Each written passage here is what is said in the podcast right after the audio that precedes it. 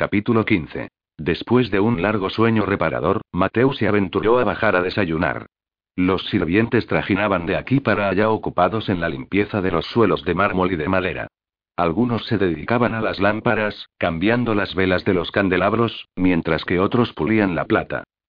En cuanto Mateo se acercó al comedor del desayuno, una doncella se ofreció a llevarle una bandeja, si lo deseaba, a la terraza trasera. Ya que prometía ser un día hermoso, Mateo aceptó la oferta rápidamente. Sentado en una de las mesas exteriores, observaba una pequeña liebre marrón que saltaba a lo largo de las tierras cuidadosamente atendidas. Su tranquila contemplación fue interrumpida por el sonido de las puertas cristaleras. Mirando con expectación, Mateo vio que en lugar de la doncella con la bandeja del desayuno, se trataba de la visita mucho menos bienvenida de Lillian Bowman. Ahogó un gemido, deduciendo inmediatamente que Westcliff le había hablado sobre sus esponsales con Daisy. Sin embargo, parecía que el conde debía haber ejercido alguna influencia sobre su esposa. No era que Lillian se viera feliz, por supuesto, y pero Mateo tomó como una buena señal que ella no se acercara con un hacha en la mano. Todavía. Lillian le hizo un gesto para que permaneciera en su silla cuando ella se acercó. Aunque él se puso en pie de todos modos. Lillian mantuvo un rostro y una voz controlados cuando dijo. No hay ninguna necesidad de mirarme como si yo fuera una de las plagas que asolaron Egipto. Soy capaz de mantener una conversación sensata de vez en cuando. ¿Puedo tener unas palabras con usted? Ella se sentó antes de que él pudiera apartar una silla para ella. Mirándola con cautela, Mateo ocupó de nuevo su silla y esperó a que empezara a hablar. A pesar de la atmósfera cargada de tensión, casi sonrió cuando se dio cuenta de que veía a menudo la misma expresión que tenía Lillian, en la cara de Thomas Bowman. Lillian estaba determinada a salirse con la suya, aunque procuraría no hacer una escena, por muy satisfactorio que pudiera ser, sabía que no lograría nada con eso. Usted y yo somos conscientes, dijo Lillian con una calma forzada, de que si bien no puedo impedir este matrimonio desastroso, puedo conseguir que las cosas sean muy desagradables para todo el mundo. Sobre todo para usted. Sí, soy consciente de ello. La respuesta de Mateo no era sarcástica. A pesar de que él no contaba con su aprobación, sabía que el amor de Lillian por Daisy era incuestionable. Entonces quiero prescindir de las formalidades, dijo Lillian, y tener una conversación de hombre a hombre. Mateo tuvo que morderse los labios con fuerza para refrenar una sonrisa. Bueno, contestó con seriedad, también yo. Él pensó que probablemente Lillian llegaría a degustarle. Si al menos supiera a qué atenerse con ella. La única razón por la que estoy dispuesta a tolerar la idea de que usted sea mi cuñado, continuó Lillian, es porque mi marido parece tener una buena opinión de usted. Y estoy dispuesta a tener en cuenta su criterio. Aunque él, por supuesto, no es infalible. Esta es quizás la primera vez que oigo a alguien hacer tal observación sobre el conde. Sí, bien y Lillian lo sorprendió con una débil sonrisa. Esa es la razón por la cual Westcliff se casó conmigo. Mi disposición a considerarlo como un mero mortal es un alivio después de toda esa incesante adoración de la que es objeto. Sus ojos oscuros, más redondos y menos exóticos que los de Daisy, lo miraron de manera penetrante. Westcliff me pidió que intentara ser imparcial en este asunto. Algo que no es fácil cuando el futuro de mi hermana está en juego. Milady dijo Mateo con seriedad, si puedo darle alguna garantía que pueda tranquilizar su mente y... No. Espere. Déjeme decirle primero lo que opino sobre usted. Mateo permaneció silencioso. Usted siempre ha encarnado para mí lo peor de mi padre, dijo Lillian. La frialdad, la ambición, el egocentrismo. Solo que usted es peor, porque es capaz de disfrazarlo con mucha más destreza que él. Usted es lo que mi padre habría sido si él fuera apuesto y algo más sofisticado. Creo que al conquistarlo a usted, Daisy de algún modo, debe sentir que finalmente ha logrado complacer a mi padre. Sus cejas se juntaron cuando prosiguió. Mi hermana siempre ha estado dispuesta a amar a criaturas desfavorecidas y a los que van sin rumbo, a los inadaptados, una vez que ella ama a alguien, no importa cuántas veces llegue a traicionarla o decepcionarla, de nuevo acoge a ese ser con los brazos abiertos. Pero usted no la querrá más que mi padre. Usted tomará lo que quiere, y le dará muy poco a cambio. Pero cuando inevitablemente le haga daño, seré la primera de una larga lista de personas dispuestas a matarle. Le aseguro que acabaré con usted. No habrá un lugar lo suficientemente alejado como para que no le encuentre. No hay duda de que es usted muy objetiva, dijo Mateu. Respetaba su brutal honestidad aun cuando él fuera el receptor de la misma. ¿Puedo responder con la misma franqueza que usted acaba de mostrarme? Eso espero de usted. Milady, usted no me conoce lo suficiente como para evaluar cuánto me parezco a su padre. No es ningún crimen ser ambicioso, en particular cuando uno ha empezado de la nada. Y no soy frío, soy de Boston. ¿Qué quiere decir que no soy propenso a la demostración de mis emociones? En cuanto a ser egocéntrico, usted no tiene ningún modo de saber si hago algo en beneficio de los demás o no. Que me aspen si tengo que recitar una lista de mis buenas acciones para ganar su aprobación. Él siguió mirándola con serenidad. A pesar de su oposición, este matrimonio tendrá lugar, porque tanto Daisy como yo lo deseamos. Así que no tengo ninguna razón para mentirle. Podría decirle que Daisy me importa un bledo, y aún así obtendría lo que quiero. Pero el hecho es, que estoy enamorado de ella. Lo he estado durante mucho tiempo. ¿Usted ha estado en secreto enamorado de mi hermana? Preguntó Lillian con un llameante escepticismo. Vaya, qué conveniente. Yo no estaba seguro de que fuera amor. Todo lo que sabía era que tenía una persistente, una incisiva y preferencia por ella. ¿Preferencia? Lillian lo miró momentáneamente ultrajada, y luego lo sorprendió riendo. Cielos, usted realmente es de Boston. Lo crea o no, refunfuñó Mateu, yo nunca he deseado sentir eso por Daisy. Habría sido mucho más conveniente encontrar a alguna otra mujer. Debo estar completamente loco para estar dispuesto a tener a los Bowman como suegros. Toucher puso Lillian mientras reía. Apoyando la barbilla en una mano lo miró fijamente. De pronto su voz adquirió un tono inquisidor que le erizó a Mateo el vello de la nuca. Encuentro peculiar que un Swift de Boston utilice la expresión empezar de la nada y he estado equivocada todos estos años al creer que usted procede de una familia acomodada. Maldición, ella era inteligente. Mateo fue consciente de que había cometido un error y contestó precavido. La rama principal del linaje Swift es muy acaudalada. Yo soy uno de los proverbiales primos pobres, y esa es la causa por la cual me vi obligado a adquirir una profesión. Las cejas de Lillian se elevaron ligeramente. ¿Y los Swift adinerados, fueron capaces de condenar a sus primos menos favorecidos a una pobreza abyecta, como usted ha manifestado? Una leve exageración por mi parte, dijo Mateu, pero estoy seguro de que a usted no le preocupa eso hasta el punto de desviarnos del tema principal. Cierto, en fin, creo que he logrado comprender su punto de vista, señor Swift. Lillian desocupó su silla, obligándolo a levantarse. Una cosa más. ¿Cree que Daisy será feliz si regresa a Nueva York? No contestó Mateo tranquilamente. Y vio un destello de sorpresa en sus ojos. Es obvio que tanto usted como sus amigas son esenciales para su felicidad. Entonces, ¿y usted estaría dispuesto a tener su residencia permanente aquí? Incluso si mi padre se opone.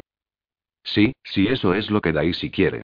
Mateo intentó controlar, sin lograrlo, una repentina oleada de fastidio. No tengo miedo del temperamento de su padre, Milady, y tampoco soy una marioneta en sus manos. El hecho de que trabaje para él no significa que haya sometido mi libre albedrío y el pleno uso de mi cerebro.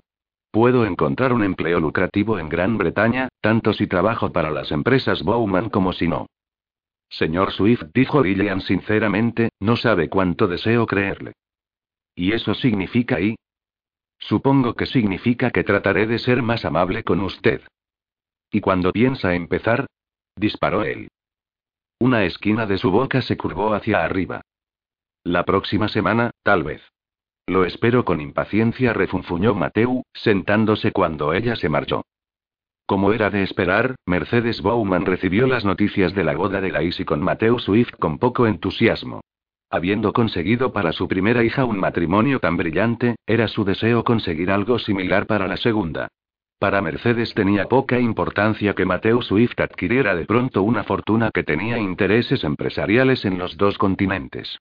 Le importaba aún menos que Daisy hubiera encontrado un hombre que parecía entenderla y disfrutar con sus excentricidades. ¿A quién le interesa que sea bueno ganando dinero?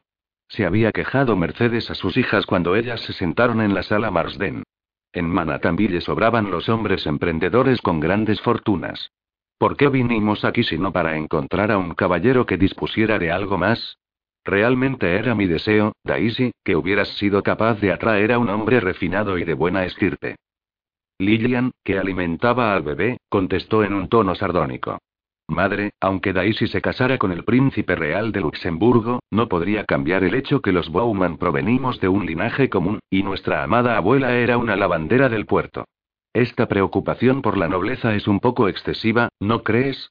Olvídate de ello y trata de alegrarte por Daisy. La indignación hizo que a Mercedes se le hincharan las mejillas y su estrecha cara pareciera un fuelle soplando una chimenea. A ti no te gusta el señor Swift más que a mí, replicó ella. No repuso Lillian con franqueza, pero tengo que admitir, que estamos en minoría. Swift es apreciado por todos los habitantes del hemisferio norte, incluyendo a Westcliff y sus amigos, a mis amigas, a los criados, a los vecinos y... Estás exagerando y... Y a los niños, los animales y una gran variedad de plantas, terminó Lillian sardónicamente. Si las raíces pudieran hablar, no tengo dudas de que dirían que también les gusta. Daisy, que estaba sentada en la ventana con un libro, levantó la mirada con una sonrisa repentina. Su encanto no se extiende hasta el corral, dijo ella. Tiene un problema con los gansos. Su sonrisa se hizo más amplia. Gracias por aceptarlo, Lillian. Esperaba que hicieras una escena por la boda. Su hermana mayor soltó un suspiro con pesar. Me he reconciliado con el hecho de que sería más fácil empujar un guisante con la nariz de aquí a Londres que impedir este matrimonio. Además, estarás mucho más cerca de mí en Bristol de lo que hubieses estado con Lord Yandrindon en Turso. La mención de Yandrindon casi hizo llorar a Mercedes. Ese caballero comentó que había paseos encantadores en Turso, dijo tristemente. Y también retazos de la historia de los vikingos. Me hubiese encantado aprender cosas sobre los vikingos. Lillian resopló. ¿Desde cuándo has estado interesada en guerreros paganos con estúpidos sombreros? Daisy levantó la vista del libro otra vez. ¿Estáis hablando de la abuela otra vez? Mercedes la miró con fulgor. Ya que al parecer no tengo más opción que aceptar este enlace, procuraré encontrar algún pequeño consuelo en el hecho de que al menos esta vez podré planificar una boda apropiada. Nunca había perdonado a Lillian y a Marcus el haberse fugado a Gretna Green para casarse, privándola así de las magníficas celebraciones con las que siempre soñó. Lillian sonrió con aire de suficiencia mirando a Daisy. No te envidio, querida.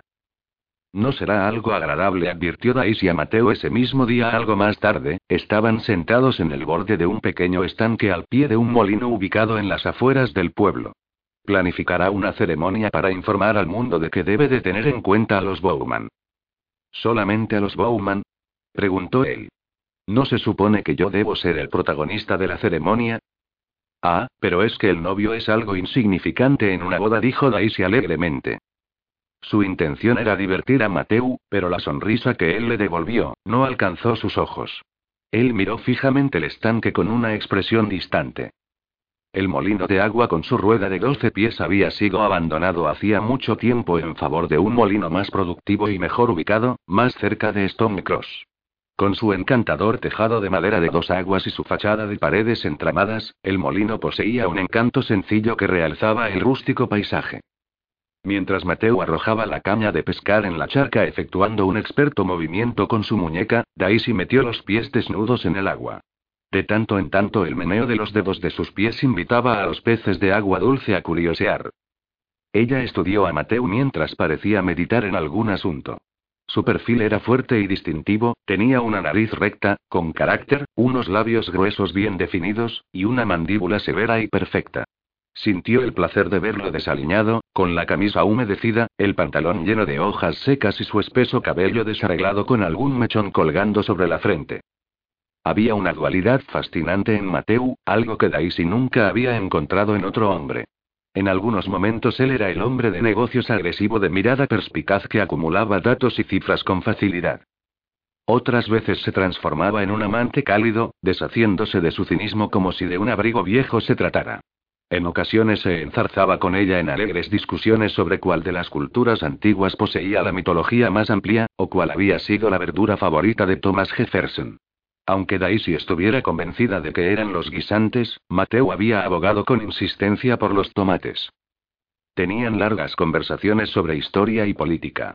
Siendo un conservador brahmin, era sorprendente que poseyera tan amplio conocimiento sobre las cuestiones de la región. Por lo general, en su implacable ascenso en la escala social, los hombres emprendedores se olvidaban de los que habían quedado en peldaños inferiores. Daisy pensaba que eso hablaba a favor del carácter de Mateu, pues demostraba una preocupación genuina por aquellos menos afortunados que él.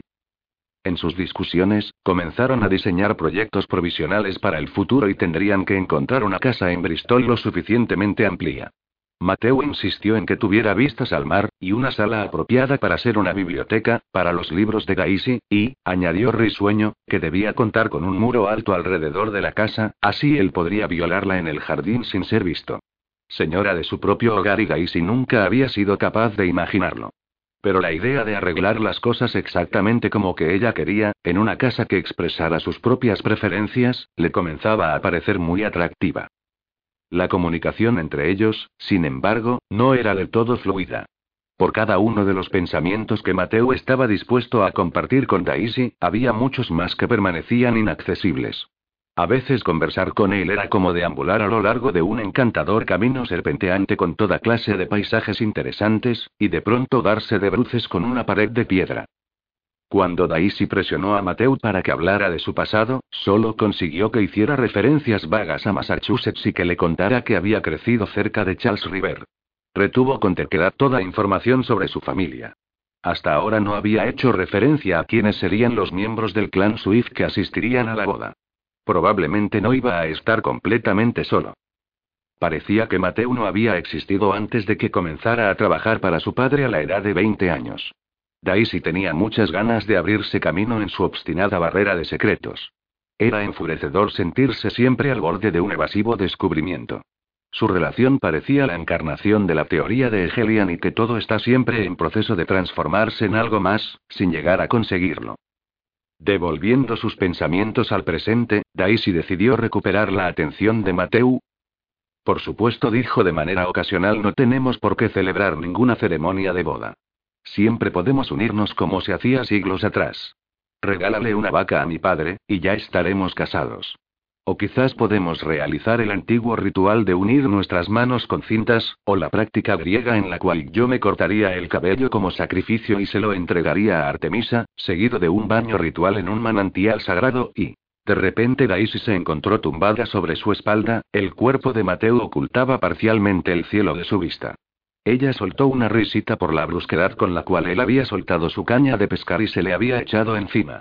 Sus ojos azules brillaban traviesos. Puede que considerara cambiarte por una vaca o unir nuestras manos con cintas, dijo. Pero me niego a casarme con una novia calva. Daisy disfrutó del peso de él presionando su espalda contra la hierba esponjosa, del olor de la tierra y el césped alrededor de ellos. ¿Y qué te parece el baño ritual? preguntó ella. Eso es algo que puedes hacer. De hecho, y sus largos dedos alcanzaron los botones delanteros de su vestido y creo que deberías practicar. Te ayudaré. Daisy se retorció y chilló cuando él comenzó a tirar de su vestido abierto.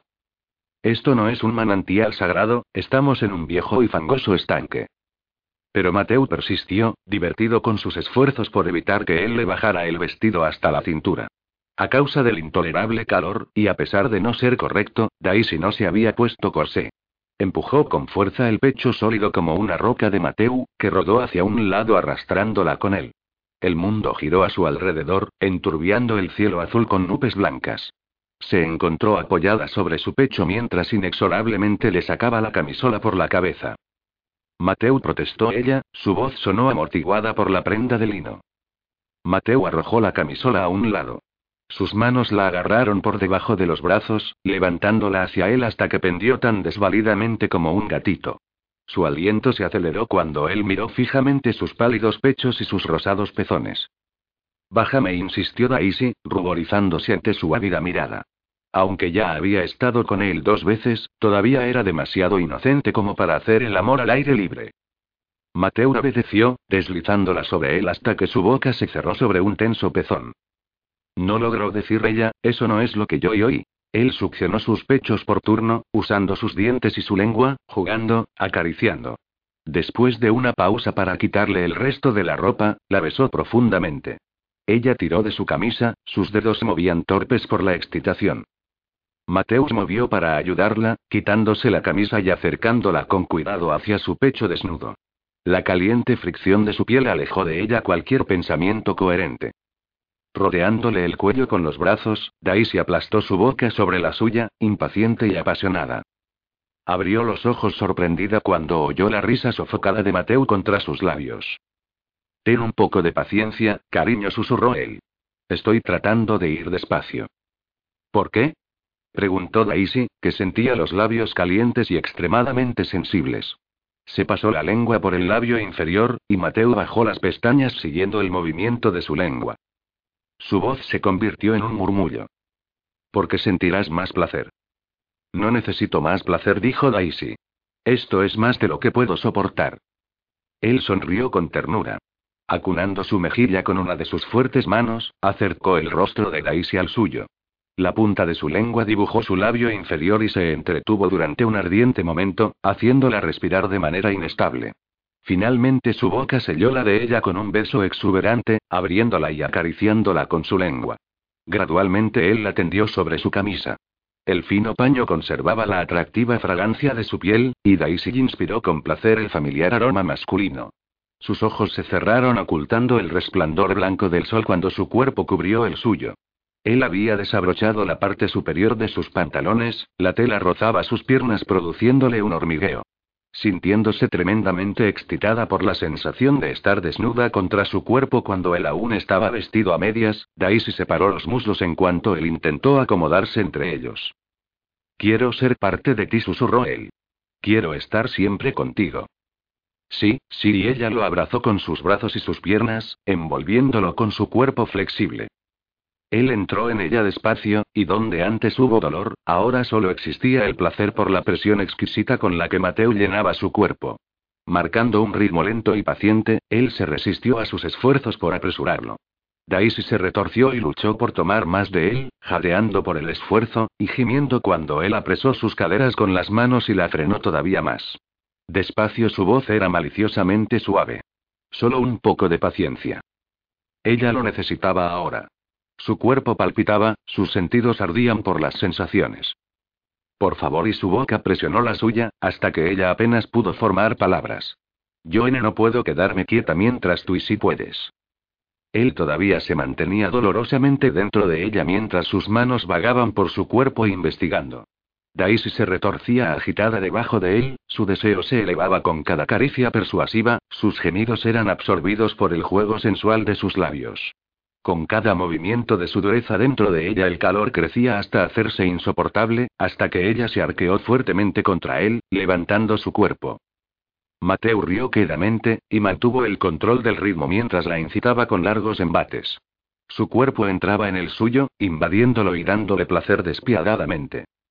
No hay ninguna prisa, Daisy. Su voz se tornó ronca y espesa. No hay ninguna razón para y sí, justo así y cariño, sí y dejó caer la cabeza sobre uno de sus hombros, su aliento le calentaba la piel. Los músculos de sus brazos se hincharon cuando hundió los dedos en el césped a ambos lados de ella, como si quisiera clavarlos a ambos en la tierra.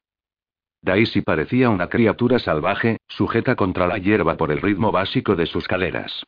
Su cuerpo elevado con un arco tenso, toda su carne anhelando más de él, sus sentidos centrados en un estremecimiento de satisfacción que comenzó donde sus cuerpos estaban unidos, extendiéndose hasta los dedos de los pies. Mateo alcanzó su propia culminación, mientras su cuerpo temblaba rodeado por los esbeltos brazos de ella.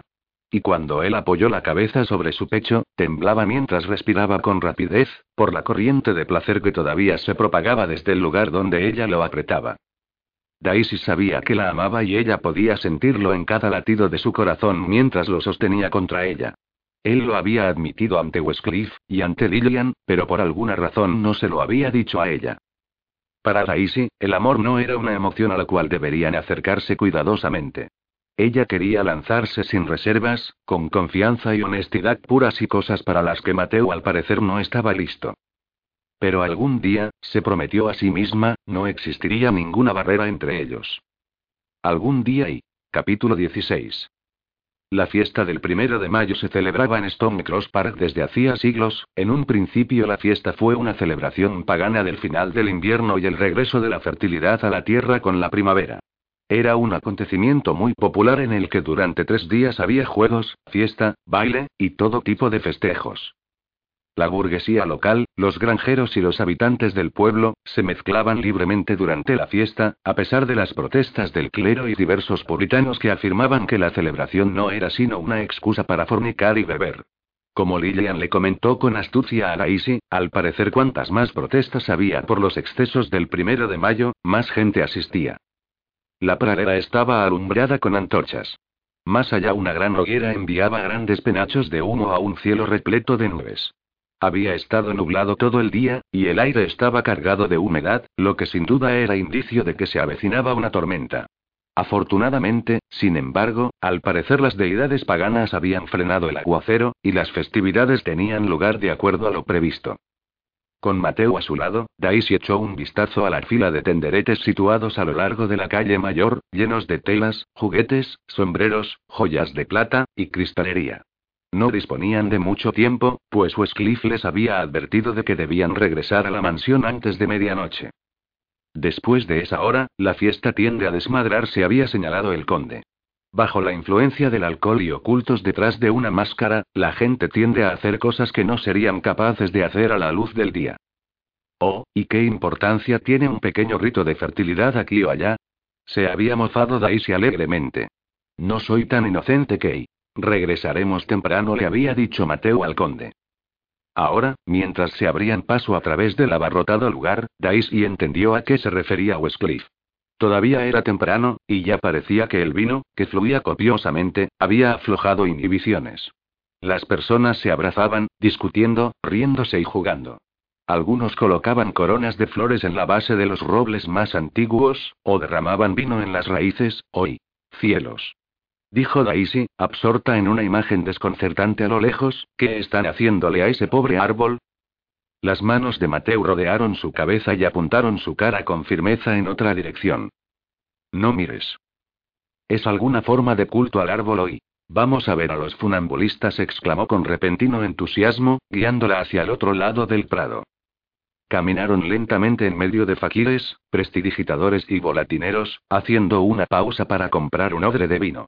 Daisy bebió cuidadosamente del odre, pero una gota escapó por la comisura de sus labios. Mateo sonrió y comenzó a meter la mano en el bolsillo para buscar un pañuelo, luego pareció pensarlo mejor. En su lugar agachó la cabeza y sorbió con los labios la gotita de vino. Se supone que debes proteger mi reputación, dijo ella con una amplia sonrisa, y en lugar de eso me conduces a la perdición. Con el dorso de los dedos acarició suavemente sus mejillas. En realidad me gusta conducirte a la perdición, repuso. Me gustaría conducirte directamente a ese bosque y sus palabras se perdieron cuando miró sus dulces ojos oscuros. Daisy Bowman susurró, deseo y... Ella no llegó a saber lo que deseaba, porque fue abruptamente empujada contra él por una multitud que se abría camino. Todo el mundo estaba decidido a ver a un par de malabaristas que hacían girar mazas y aros en el aire. Con los empujones el odre cayó de las manos de Daisy y fue pisoteado. Mateo la rodeó con sus brazos para protegerla. Se me ha caído el vino, dijo Daisy con pesar. Mejor así le susurró al oído, con sus labios rozándola. Se me podría haber subido a la cabeza. Y luego podrías haberte aprovechado de mí. Daisy sonrió y se acurrucó contra su fortaleza, deleitándose con el calor reconfortante de su cuerpo.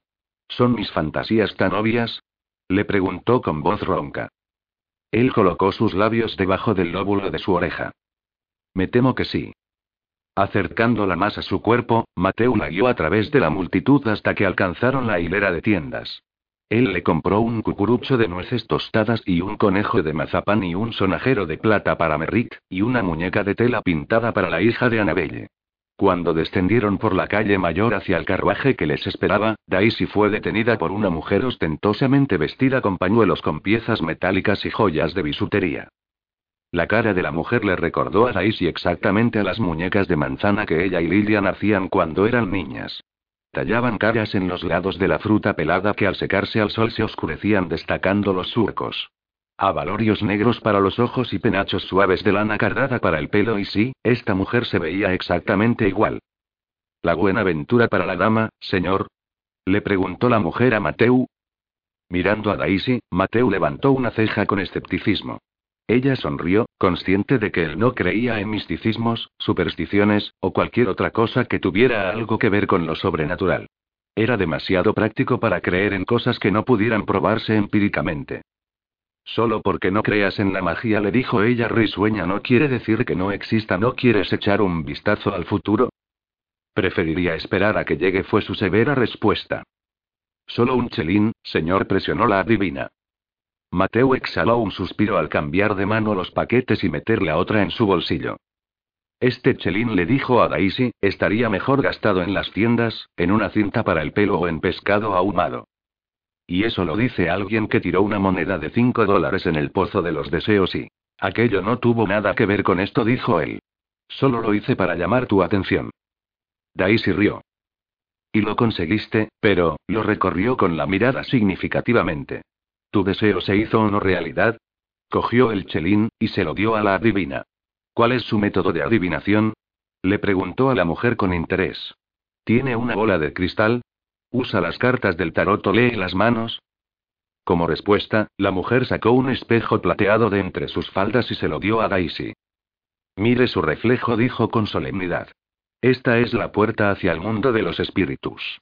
Siga mirando, no aparte la mirada. Mateo suspiró y levantó la mirada hacia el cielo.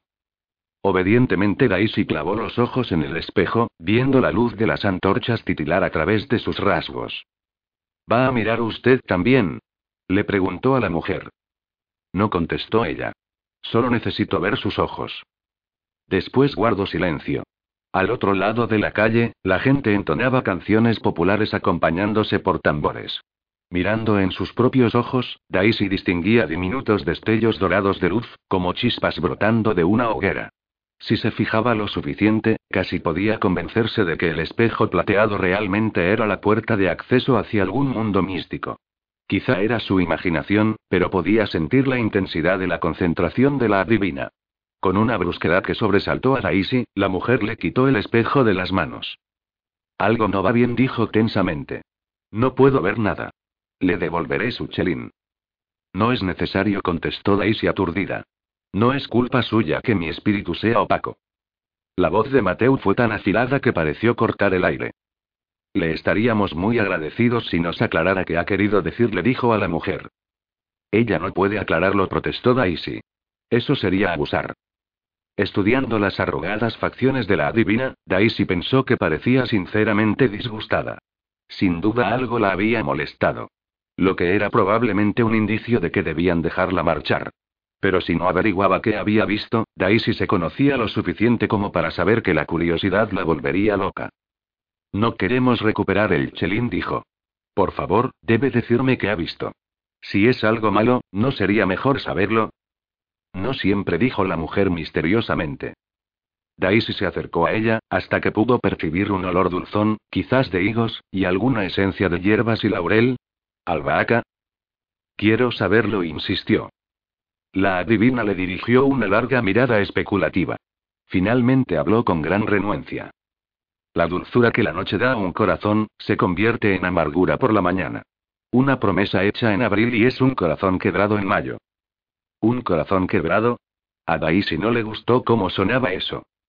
Sintió a Mateo acercarse a ella, con una mano le rodeó la cintura. Aunque no podía ver su expresión, ella sabía que era sardónica.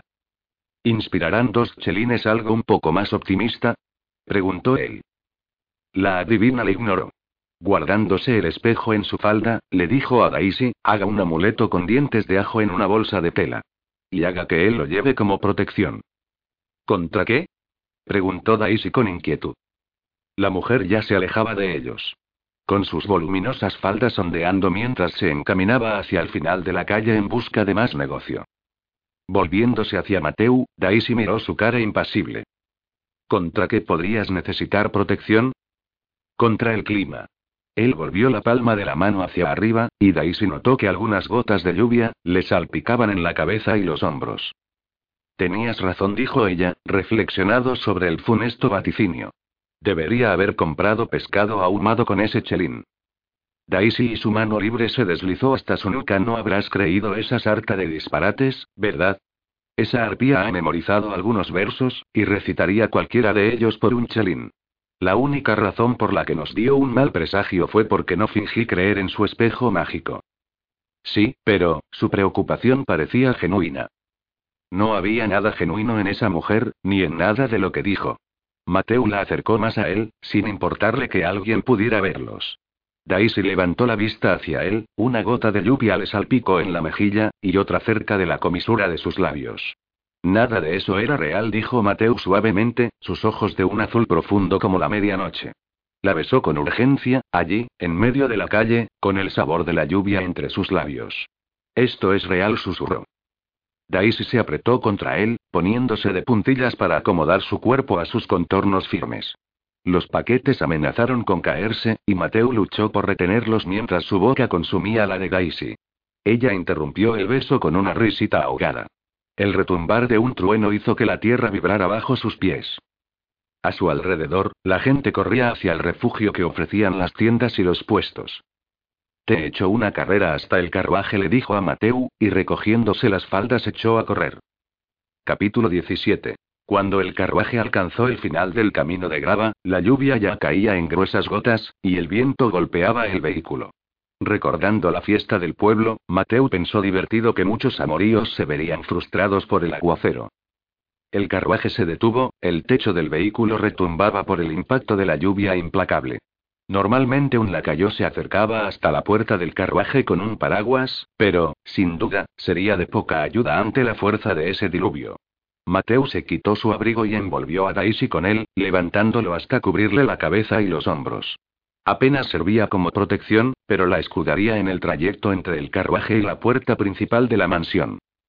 Te mojarás, protestó Daisy, recorriendo con la mirada las mangas de su camisa y su chaleco. Él comenzó a reírse. No voy a deshacerme, no estoy hecho de azúcar. Ni yo tampoco. No, señorita, usted sí que lo está, murmuró él, haciéndola sonrojarse. Él sonrió al verla mirando a hurtadillas por los pliegues del abrigo, como un mochuelo en el bosque. Quédate el abrigo, insistió. Solo hay unas pocas yardas hasta la puerta. La puerta del carruaje se abrió con brusquedad revelando a un lacayo que forcejeaba con un paraguas. Una racha de viento lo hizo volar. Mateo saltó fuera del carruaje mojándose inmediatamente por la lluvia. Él empujó al lacayo con brusquedad. Entregritó entre el estruendo de la tormenta. Yo ayudaré a la señorita Bowman. El lacayo inclinó la cabeza y se retiró precipitadamente hacia la casa. Volviéndose hacia el carruaje, Mateo volvió al interior, sacó a Daisy, y la colocó con cuidado en el suelo. La condujo por el camino embarrado camino a las escaleras, no se detuvieron hasta que atravesaron el umbral de la casa. El calor y la luz del vestíbulo los envolvió. Mateo llevaba la camisa mojada pegada al cuerpo, un temblor agradable lo recorrió ante la idea de sentarse delante del fuego de la chimenea. Oh, querido, dijo Daisy, sonriendo al apartarle de la frente un mechón de pelo que chorreaba agua, estás empapado. Una doncella se acercó presurosa con un cargamento de toallas. Dándole las gracias con una leve inclinación de cabeza, Mateo se secó el cabello y se enjugó el agua de la cara. Inclinó la cabeza para dejar que Daisy le alisara el cabello con los dedos. Percibiendo que alguien se acercaba, Mateo echó un vistazo por encima su hombro. Westcliff entró en el vestíbulo. Tenía una expresión impasible, pero había algo en sus ojos, un aire de preocupación, que envió una corriente de aprensión a través de las venas de Mateo. Swift dijo el conde quedamente, hemos recibido unas visitas inesperadas esta tarde. Aún no han revelado el motivo que les ha hecho venir sin anunciarse, salvo que es un asunto que le concierne a usted. Mateo sintió un escalofrío recorrerle todo el cuerpo, como si cristales de hielo se hubieran formado entre sus huesos. ¿Quiénes son? preguntó Mateo. Un tal señor Wendell Waring, de Boston y un par de agentes de policía de Wall Street. Mateo nos movió mientras asimilaba en silencio las noticias. Una ola de desesperación lo traspasó. Cielos, pensó. ¿Cómo le había encontrado Waring aquí en Inglaterra? ¿Cómo yo cielos? No tenía importancia, todo había terminado. Todos los años que le había robado al destino y sin duda ahora el destino se los cobraba. Su corazón retumbaba frenético en su pecho. No existía ningún lugar donde escapar, y aunque así fuera, la verdad es que estaba cansado de vivir con miedo. Sintió la pequeña mano de Daisy en la suya, pero no le devolvió la presión de sus dedos. Clavó los ojos en el rostro de Westcliff. Lo que el conde vio en su mirada le hizo emitir un suspiro profundo. Maldita sea. exclamó Westcliff. Es algo malo, ¿no es cierto? Mateo solo inclinó la cabeza por respuesta. Apartó su mano de la de Daisy. Ella no trató de tocarle otra vez, el desconcierto se reflejaba en su rostro. Después de observarle en silencio durante un momento, Westcliff enderezó los hombros. Bien, entonces, dijo con decisión, entremos y aclaremos esto. Sea lo que sea, estaré a su lado como amigo. Una risa breve e incrédula escapó de los labios de Mateu. Usted aún no sabe de lo que se trata. No hago promesas en balde. Venga. Están en la sala principal. Mateu inclinó la cabeza, serio y resuelto. Estaba sorprendido de poder actuar como si nada ocurriera, como si su mundo entero no estuviera a punto de derrumbarse. Tenía la sensación de que era solamente un observador. El miedo nunca le había hecho eso antes. Pero tal vez fuese porque nunca había tenido tanto que perder. Daisy se adelantó a él, Westcliff la detuvo y le susurró algo. Dirigió al conde una rápida inclinación de cabeza, pareciendo tranquilizarse. Mateo bajó la mirada. Mirarla le provocaba un dolor agudo en la garganta, como si le estuvieran clavando un estilete. Deseó que el entumecimiento volviera, y le aliviara ese dolor. Entraron en la sala. Mateo se sintió como un condenado en el día del juicio final al ver a Thomas Bowman, Mercedes, y Lillian. Mientras su mirada recorría la estancia, escuchó el grito de un hombre. Es él. De pronto, sintió un violento dolor de cabeza, las piernas le fallaron como si se hubieran vuelto de arena. La luz explotaba como un millar de diminutas estrellas mientras la oscuridad se cernía sobre él, pero su mente luchaba contra el desconcierto, intentando débilmente aferrarse a la conciencia. Mateo descubrió de repente que estaba en el suelo, sintiendo la lana áspera de la alfombra bajo su mejilla.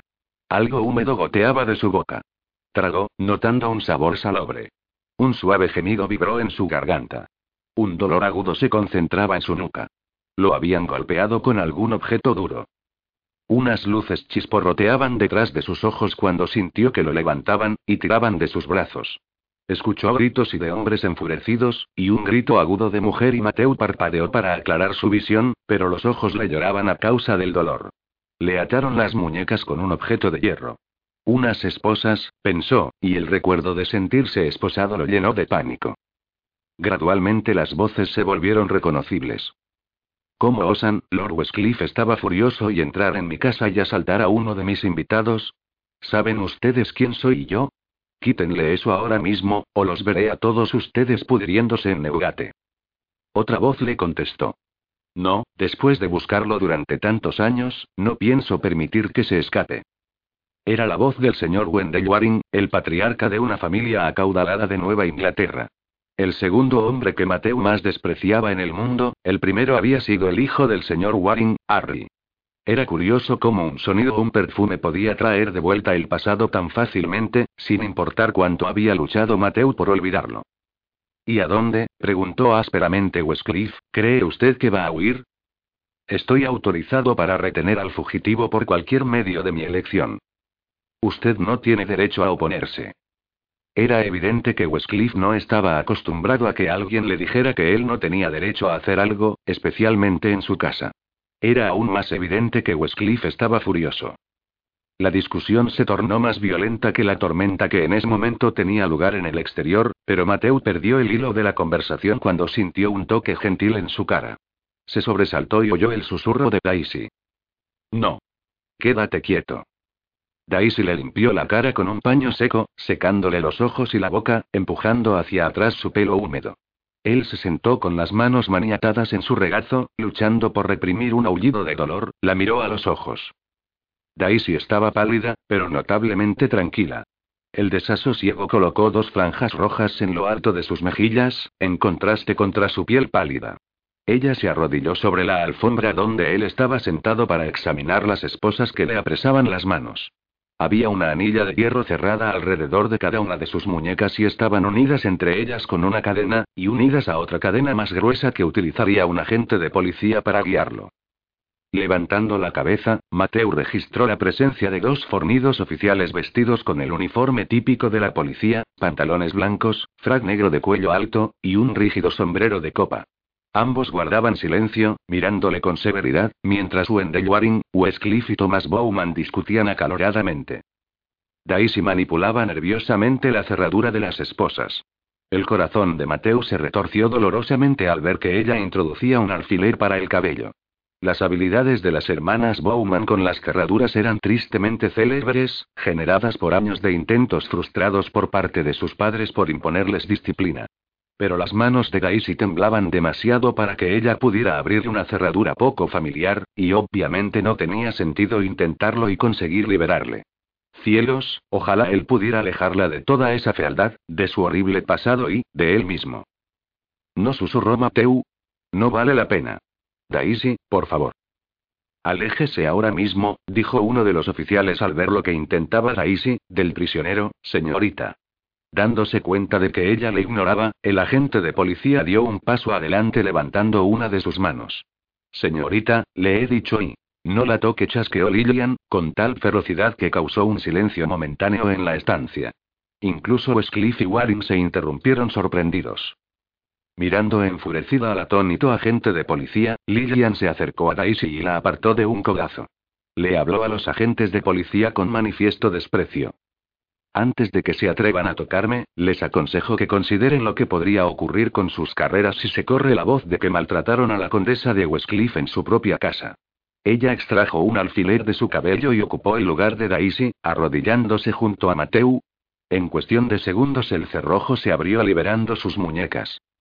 Antes de que Mateo pudiera agradecérselo, Lillian se levantó y continuó con su acalorada perorata contra los agentes de policía. Sin duda son ustedes un par de oficiales de primera, aceptando las órdenes de un yanqui maleducado que abusa de la hospitalidad de la familia que les ofreció refugio en medio de una tormenta. Obviamente, son demasiado estúpidos para ser conscientes del apoyo financiero y político que mi marido presta a la nueva policía. Con solo mover un dedo, él podría reemplazar al ministro del Interior y al magistrado jefe de Bow Street en cuestión de días. Así que yo en su lugar y... Le pido disculpas, Milady, pero no tenemos elección, protestó uno de los fornidos agentes. Tenemos órdenes de conducir al señor Faelan a Bow Street.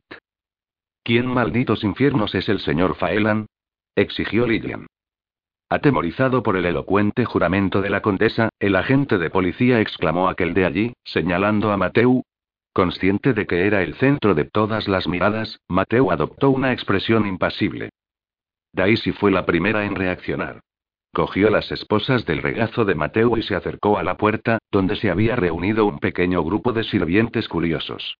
Después de un pequeño intercambio de palabras en voz baja, regresó y ocupó una silla cerca de Mateu, y yo creía que pasaría una tarde aburrida en casa, dijo secamente Lillian, tomando asiento al otro lado de Mateu, dispuesta a defenderlo si era necesario. Daisy se dirigió a Mateu con un murmullo. ¿Ese es tu nombre? Mateu Faelan.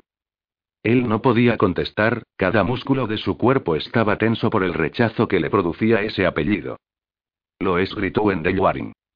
El señor Waring era uno de esos hombres desafortunados cuyas voces agudas resultaban inadecuadas para sus pesadas proporciones físicas. A pesar de ello, Waring poseía el porte y el aspecto de un hombre distinguido, con una gruesa mata de cabello plateado, patillas perfectamente cortadas y una poblada barba blanca. Él apestaba al viejo Boston, con su traje pasado de moda y el costoso, aunque gastado, abrigo de lana. Poseía un aire de confianza en sí mismo fruto de pertenecer a una familia con generaciones de graduados en Harvard. Sus ojos eran como piedras de cuarzo sin pulir, duros y fríos, pero sin brillo alguno. Abalanzándose sobre Westcliff, Waring le arrojó un manojo de papeles. Esa es la prueba de mi autoridad sobre usted, dijo venenosamente. Ahí tiene usted una copia de una solicitud diplomática de arresto provisional de la Secretaría de Estado americana. Una copia de una orden del secretario británico del Interior, Sir James Graham, para el magistrado jefe de Bow Street, que autoriza el arresto de Matthew Faelan, alias Matthew Swift. Además de la copia de una declaración jurada que atestigua y. Señor Waring le interrumpió Westcliff con una suavidad que de ningún modo mitigaba la amenaza implícita en su voz. Usted puede enterrarme hasta el cuello con copias de todas las órdenes de arresto impresas desde el manuscrito de Gutenberg. Pero eso no significa que vaya a entregarle a este hombre. No tiene otra alternativa. Él es un criminal condenado que debe ser extraditado a los Estados Unidos, a pesar de sus objeciones. ¿Que no tengo otra alternativa? Los ojos oscuros de Westcliff se agrandaron, y un rubor cubrió su rostro. Juro que mi paciencia jamás ha sido probada como ahora. Esta propiedad en la que se encuentra ha estado en posesión de mi familia durante cinco siglos, y en esta tierra, en esta casa, yo soy la autoridad. Ahora, señor mío, procederá a contarme de la manera más respetuosa posible, qué acusaciones tiene contra este hombre. Era impresionante ver a Marcus, Lord Westcliff, encolerizado. Mateo dudaba incluso de que Wendell Waring, quien tenía amistad con presidentes y hombres influyentes, hubiera conocido jamás a un hombre con más autoridad natural. Los dos agentes de policía miraron ansiosos a los dos hombres alternativamente. Waring no miró a Mateo cuando respondió, como si su vista le resultara demasiado repulsiva para tolerarla. Realmente no conocen al hombre que tienen ante ustedes y se hace llamar Mateo Swift. Él ha engañado y traicionado a todos los que se han cruzado en su camino. El mundo será un lugar mejor cuando sea exterminado como la sabandija que es. Cuando llegue ese día y... Discúlpeme, señor, le interrumpió Daisy, con una exagerada cortesía que rayaba la burla, pero al menos yo, preferiría escuchar la versión simple de los hechos. No tengo ningún interés en oír sus opiniones sobre el carácter del señor Swift. Su apellido es Faelan, no Swift, replicó Warren. Y es hijo de un borracho irlandés. Fue abandonado en el orfanato Charles River cuando era un bebé después de que su madre hubiera muerto en el parto.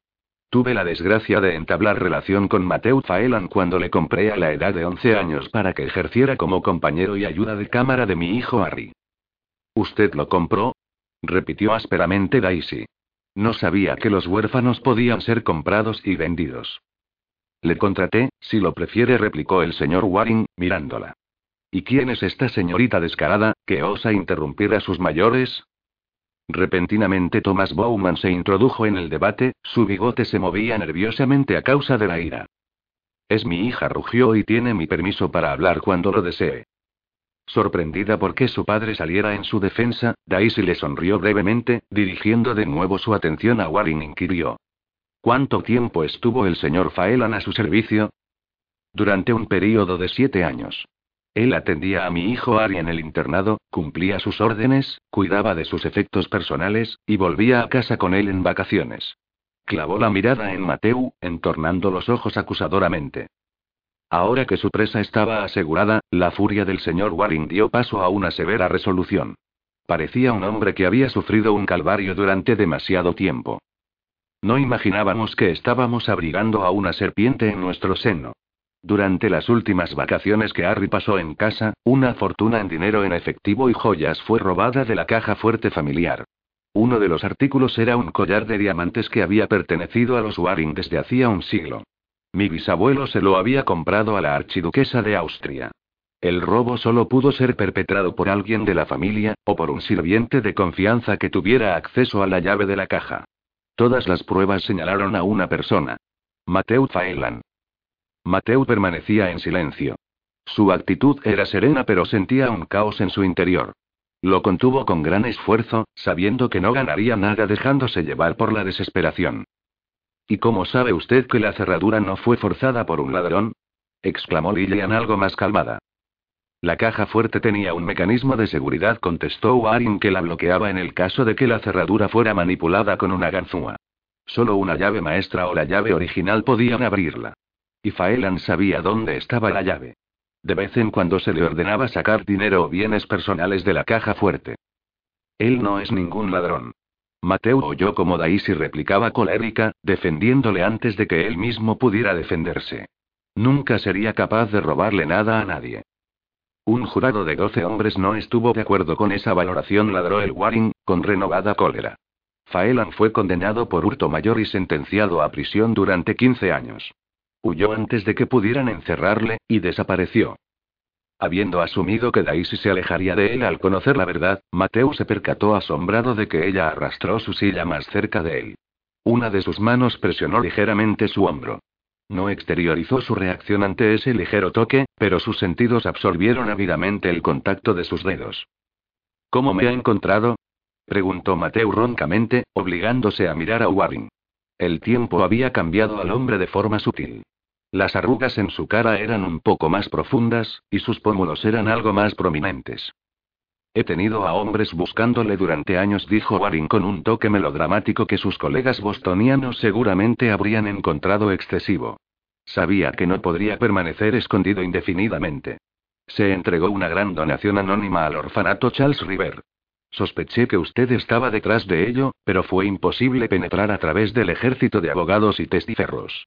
Luego pensé que usted podría intentar encontrar a su padre. Le seguimos la pista, y por el precio de unos cuantos tragos él nos dijo todo lo que necesitábamos saber, su nombre falso y su dirección en Nueva York. La voz de Waring destilaba desprecio cuando añadió. Le vendieron por el equivalente de cinco raciones de whisky. Mateo contuvo el aliento. Sí, él había encontrado a su padre, y había decidido en contra de toda razón confiar en él. La necesidad de conexión con alguien, o algo, había sido demasiado abrumadora. Su padre era una ruina de ser humano, había quedado dolorosamente claro para el joven Mateo que no podría hacer nada por él, salvo encontrarle un lugar para vivir y pagar su manutención. Cada vez que Mateo había logrado hacerle una visita en secreto, había botellas amontonadas por todas partes. Si alguna vez me necesitas, le había dicho a su padre, presionando una nota doblada en su mano, búscame en esta dirección. No debes dársela a nadie, ¿entiendes? Su padre, bajo los efectos del alcohol, había dicho que sí, que entendía. Si alguna vez me necesitas y Mateo había deseado desesperadamente ser necesario para alguien. Este era el precio que tendría que pagar por aquella debilidad. Swift le preguntó Thomas Bowman, ¿son ciertas las acusaciones de Waring? Su habitual gozarrón estaba teñido con una nota de pesar. No del todo Mateo paseó la mirada por la habitación. Lo que él había esperado ver en sus rostros, condenación, miedo, cólera, simplemente no estaba allí. Incluso Mercedes Bowman, que no era exactamente una mujer compasiva, le miraba con lo que él casi podría jurar que era amabilidad. Repentinamente se percató que se encontraba en una posición diferente a la que tenía años atrás, cuando él era un hombre pobre y sin amigos. Él había estado armado solo con la verdad, que había probado ser ciertamente insuficiente. Sin embargo, ahora él tenía dinero e influencia, además de aliados poderosos. Y sobre todo tenía a Daisy, que permanecía en silencio apoyada en su hombro, fortaleciéndolo y confortándolo internamente. Los ojos de Mateo se estrecharon con desafío al enfrentarse con la mirada acusadora de Wendell Waring. Tanto si le gustaba como si no, Waring tendría que escuchar la verdad. Capítulo 18. Fui el ayuda de cámara de Harry Waring, comenzó Mateo bruscamente. Y le serví fielmente, aunque siempre supe que él no me consideraba un ser humano. Desde su punto de vista los sirvientes éramos iguales a los perros. Existía solo para su conveniencia. Mi trabajo consistía en asumir la culpa de todas sus fechorías, soportar sus castigos, reparar lo que él rompía, conseguir lo que él necesitaba. Incluso siendo tan joven, Harry era un derrochador arrogante que pensaba que podría salir impune de cualquier cosa, inclusive el asesinato, gracias a la posición de su familia y... No consentiré que le difames. exclamó el señor Waring fuera de sí. Usted ha tenido su oportunidad, bramó Thomas Bowman. Ahora quiero oír a Swift.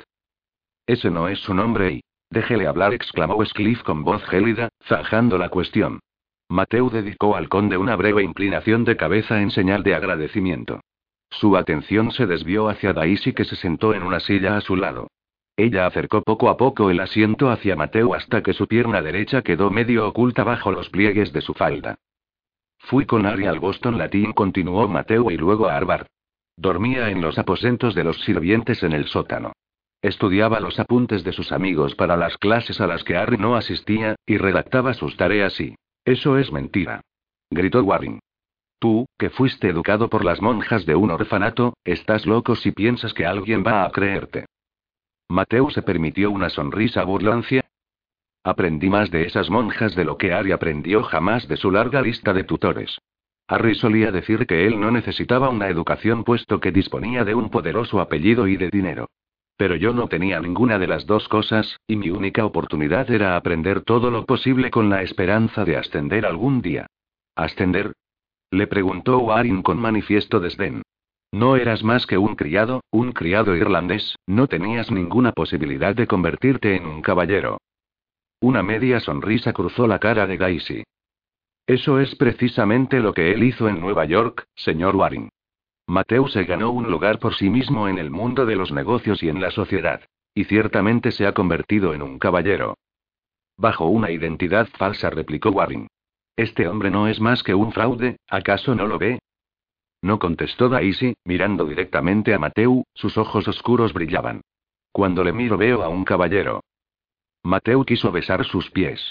En lugar de eso, apartó con esfuerzo la mirada y continuó. Hice todo lo que pude para mantener a Ari en Arbar, mientras él parecía firmemente decidido a ganarse la expulsión. Era aficionado a la bebida, al juego y Mateo vaciló al recordar que había señoras presentes y a otras cosas concluyó. Sus vicios empeoraron. Sus gastos mensuales superaron con mucho su asignación, y sus deudas de juego aumentaron tanto que comenzó a preocuparse. Le dieron miedo las repercusiones que tendría que afrontar cuando su padre conociera la extensión de su problema. Como siempre, Harry buscó la salida más fácil.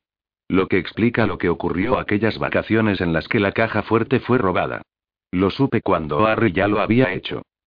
Eso son solo mentiras venenosas, explotó Warren. Harry me señaló con el dedo, dijo Mateu, en lugar de admitir que se había visto obligado a robar la caja fuerte para cancelar sus deudas. Decidió usarme como chivo expiatorio para salvar su pellejo. Naturalmente su familia creyó en su palabra por encima de la mía. Tu culpabilidad fue probada en los tribunales, repuso Waring severamente. Nada fue probado. Mateo hervía de cólera, y respiró hondo para recuperar el control. Sintió la mano de Daisy buscando la suya, y la cogió. La agarró demasiado fuerte, pero al parecer no podía controlarse. Aquel juicio fue una farsa, dijo Mateu. Los informes se prepararon apresuradamente. Mi abogado de oficio se durmió, literalmente, durante la mayor parte del proceso. No se presentó ninguna prueba concluyente que me asociara con el robo. Un sirviente de uno de los compañeros de Harry me informó de que oyó cómo Harry y dos amigos más planearon incriminarme, pero estaba demasiado asustado para testificar. Viendo que los dedos de Daisy se volvían blancos por la presión, Mateo se esforzó por relajarse. Acarició suavemente con el pulgar sus nudillos.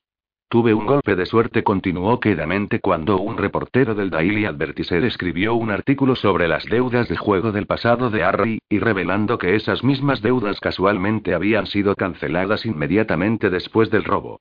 Como resultado del artículo hubo una protesta pública por la obvia parodia del proceso judicial. ¿Y aún así fue usted condenado? preguntó Lillian indignada. Mateo sonrió con amargura. La justicia puede ser ciega, dijo, pero adora el sonido del dinero. Los Waring eran demasiados poderosos, y yo tan solo un sirviente pobre. ¿Cómo lograste escapar? preguntó Daisy. La sombra de una sonrisa amarga se dibujó en su rostro. Fue algo inesperado tanto para mí como para todos los demás. Permanecía encerrado en un furgón, estaba previsto que saliera hacia la prisión estatal antes del amanecer. El furgón se detuvo sin motivo aparente en una zona desierta de la carretera. Repentinamente la puerta se abrió, y fui sacado hacia el exterior por media docena de hombres. Asumí que iba a ser linchado. Pero me dijeron que eran ciudadanos compasivos decididos a enmendar un agravio. Me pusieron en libertad y los guardas del furgón no opusieron ninguna resistencia, me dieron un caballo, al llegar a Nueva York, vendí el caballo, y empecé una nueva vida. ¿Por qué escogiste el apellido Swift? Preguntó Daisy. Para entonces ya había aprendido el inmenso poder que posee un nombre prestigioso. Y los Swift son una familia muy numerosa, con muchas ramas, creí que era algo que me ayudaría a pasar inadvertido. Thomas Bowman habló entonces, con orgullo herido. ¿Por qué me pediste un empleo? ¿Pensaste hacerme pasar por tonto? Mateo le miró a los ojos, recordando su primera impresión de Thomas Bowman y un hombre poderoso dispuesto a darle una oportunidad, demasiado ocupado con su negocio como para pedir referencias. Astuto, obstinado, imperfecto, resuelto y la figura masculina más influyente en la vida de Mateo. Nunca contestó Mateo sinceramente. Siempre lo he admirado. Quería aprender de usted. Y sintió un nudo en la garganta y siempre ha tenido usted mi respeto y mi gratitud, y también mi afecto. La cara de Bowman enrojeció e inclinó la cabeza ligeramente, con los ojos brillantes.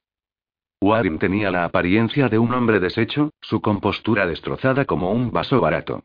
Fulminó a Mateo con una mirada de odio. Estás tratando de manchar la memoria de mi hijo con tus mentiras, dijo. No lo consentiré. ¿Creíste que si viajabas a un país extranjero nadie podría ir? ¿Su memoria? Mateo le miró con sorpresa, aturdido. ¿Harry está muerto? Por tu culpa. Después del juicio hubo rumores, mentiras, dudas que nunca desaparecieron. Los amigos de Harry le evitaban. La mancha en su honor arruinó su vida. Si hubieras admitido tu culpabilidad, si hubieras cumplido tu condena, Harry todavía estaría conmigo. Pero las infames sospechas crecieron con el paso del tiempo, y vivir bajo esa sombra le hizo beber y vivir imprudentemente. Por lo visto, dijo Lillian sarcásticamente, su hijo ya se dedicaba a eso antes del juicio. Lillian tenía un talento singular para empujar a las personas más allá de sus límites. Warren no fue una excepción. Este hombre es un criminal convicto. Warren cargó contra ella. ¿Cómo se atreve a creer en su palabra antes que en la mía? Westcliff le alcanzó en tres zancadas, pero Mateo ya se había colocado delante de Lillian, protegiéndola de la furia de Warren. Señor Warren dijo Daisy en medio del tumulto, por favor contrólese. Seguramente es consciente de que está perjudicando su causa con ese comportamiento. Su tranquila lucidez consiguió traspasar la furia del hombre. Warren dirigió a Daisy una mirada extrañamente implorante. Mi hijo está muerto. Y Faelan es el culpable. Aunque así fuera, eso no le devolverá a su hijo, dijo ella quedamente. Tampoco honrará su memoria. Me traerá paz, gritó Warren. La expresión de Daisy era seria, su mirada compasiva. ¿Está seguro de eso? Todos los presentes se percataron de que eso era algo que ya no le importaba. Warren estaba más allá de toda razón. He esperado muchos años y he recorrido miles de millas para llegar a este momento, dijo Warren. No pienso renunciar. Usted ha examinado los documentos, Westcliff. Ni siquiera usted está por encima de la ley. Los agentes de policía tienen órdenes de usar la fuerza si fuera necesario. Usted me lo entregará ahora, esta noche. Creo que no. Los ojos de Westcliff eran duros como una roca. Sería una locura viajar en una noche como esta. Las tormentas primaverales en Amsire pueden ser violentas e imprevisibles. Usted pasará la noche en Stone Cross Park mientras considero qué debe hacerse. Los agentes mostraron vagamente aliviados por esa sugerencia, puesto que ningún hombre sensato querría aventurarse a través de un diluvio. ¿Y dar a Faelan la oportunidad de escapar de nuevo? Le preguntó el señor Waring desdeñosamente. No. Usted lo pondrá bajo mi custodia. Tiene mi palabra de que no huirá, replicó Westcliff. Su palabra no es suficiente para mí, replicó Waring. Es obvio que está usted de su parte. La palabra de un caballero inglés lo era todo y por supuesto ponerla en duda era el peor insulto inimaginable. Mateo estaba asombrado de que Westcliff lograra contenerse. Sus tensas mejillas temblaban a causa de la afrenta. Buena la ha hecho usted, masculló Lillian, sonando bastante atemorizada. Incluso en las peores discusiones con su marido, ella nunca se había atrevido a dudar de su honor. Usted se llevará a este hombre, le dijo Westcliff a Warren con un tono letal, sobre mi cadáver. En ese momento Mateo se percató de que la situación había llegado demasiado lejos. Vio la mano de Warren introducirse en el bolsillo de su abrigo, la tela se abultaba a causa de algún objeto pesado, y vislumbró la culata de una pistola. Por supuesto. Un arma era un seguro contundente en caso de que los agentes resultaran ser ineficaces. Espere, dijo Mateo. Él diría o haría lo que fuera necesario para evitar que sacara la pistola. Si eso llegaba a ocurrir, la confrontación se incrementaría hasta llegar a ser peligrosa para todos los presentes. Iré con usted, clavó los ojos en Warren, queriendo tranquilizarlo. El proceso se ha puesto en marcha. El cielo sabe que no puedo eludirlo por más tiempo. No. Gritó Daisy, arrojándole los brazos alrededor del cuello. No estarás a salvo con él. Saldremos ahora mismo, le dijo Mateo a Warren, mientras cuidadosamente se deshacía del abrazo de Daisy y la escudaba con su cuerpo. No puedo permitirlo, repuso Westcliff. Mateo le interrumpió con firmeza. Será lo mejor.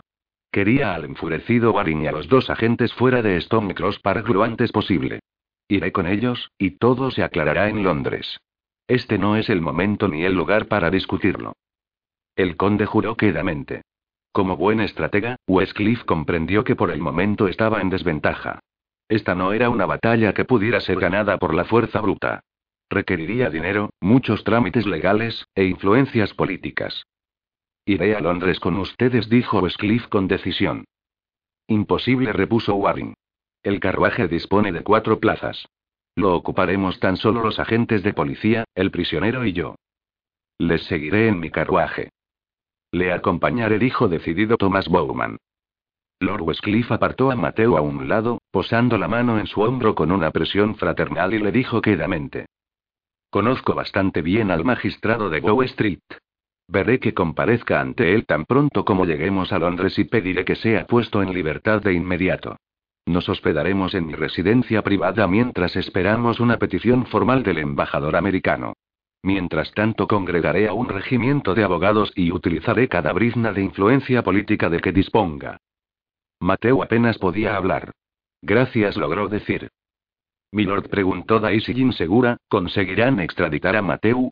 Las facciones de Westcliff se endurecieron con arrogante certeza. En absoluto. Daisy dejó escapar una risa insegura. Bien dijo, voy a confiar en su palabra, milord, aunque el señor Waring no lo haga. Para cuando haya terminado con Waring y masculló Westcliff, negando con la cabeza. Discúlpenme, pero debo avisar a los sirvientes para que preparen mi carruaje. Cuando el conde salió, Daisy levantó la mirada hacia Mateu. Ahora comprendo tantas cosas, dijo ella. ¿Por qué no querías contármelo? Si su voz era ronca. Sabía que era algo muy malo. Sabía que te perdería cuando supieras la verdad. ¿No pensaste que yo lo comprendería? Preguntó Daisy con seriedad. No sabes lo horrible que fue. Nadie me creía. Los hechos no importaban. Después de haber pasado por eso, creí que nadie tendría fe en mi inocencia. Mateo dijo ella con sencillez, siempre creeré en ti. ¿Por qué? susurró él. ¿Por qué te amo? Las palabras lo devastaron. No tienes que decir eso. No y. Te amo, insistió Daisy, agarrando su chaleco con las manos. Debería habértelo dicho antes. Quise esperar a que confiaras en mí lo suficiente como para dejar de ocultarme tu pasado. Pero ahora que ya conozco lo peor, hizo una pausa con una sonrisa sardónica. Porque esto era todo, ¿no es cierto? No hay nada más que quieras confesar. Mateo asintió con la cabeza, aturdido. Sí. No. Esto es todo. Su expresión se volvió tímida. ¿No vas a decirme que me amas? No tengo derecho a decirte eso, dijo él. No hasta que esto se solucione.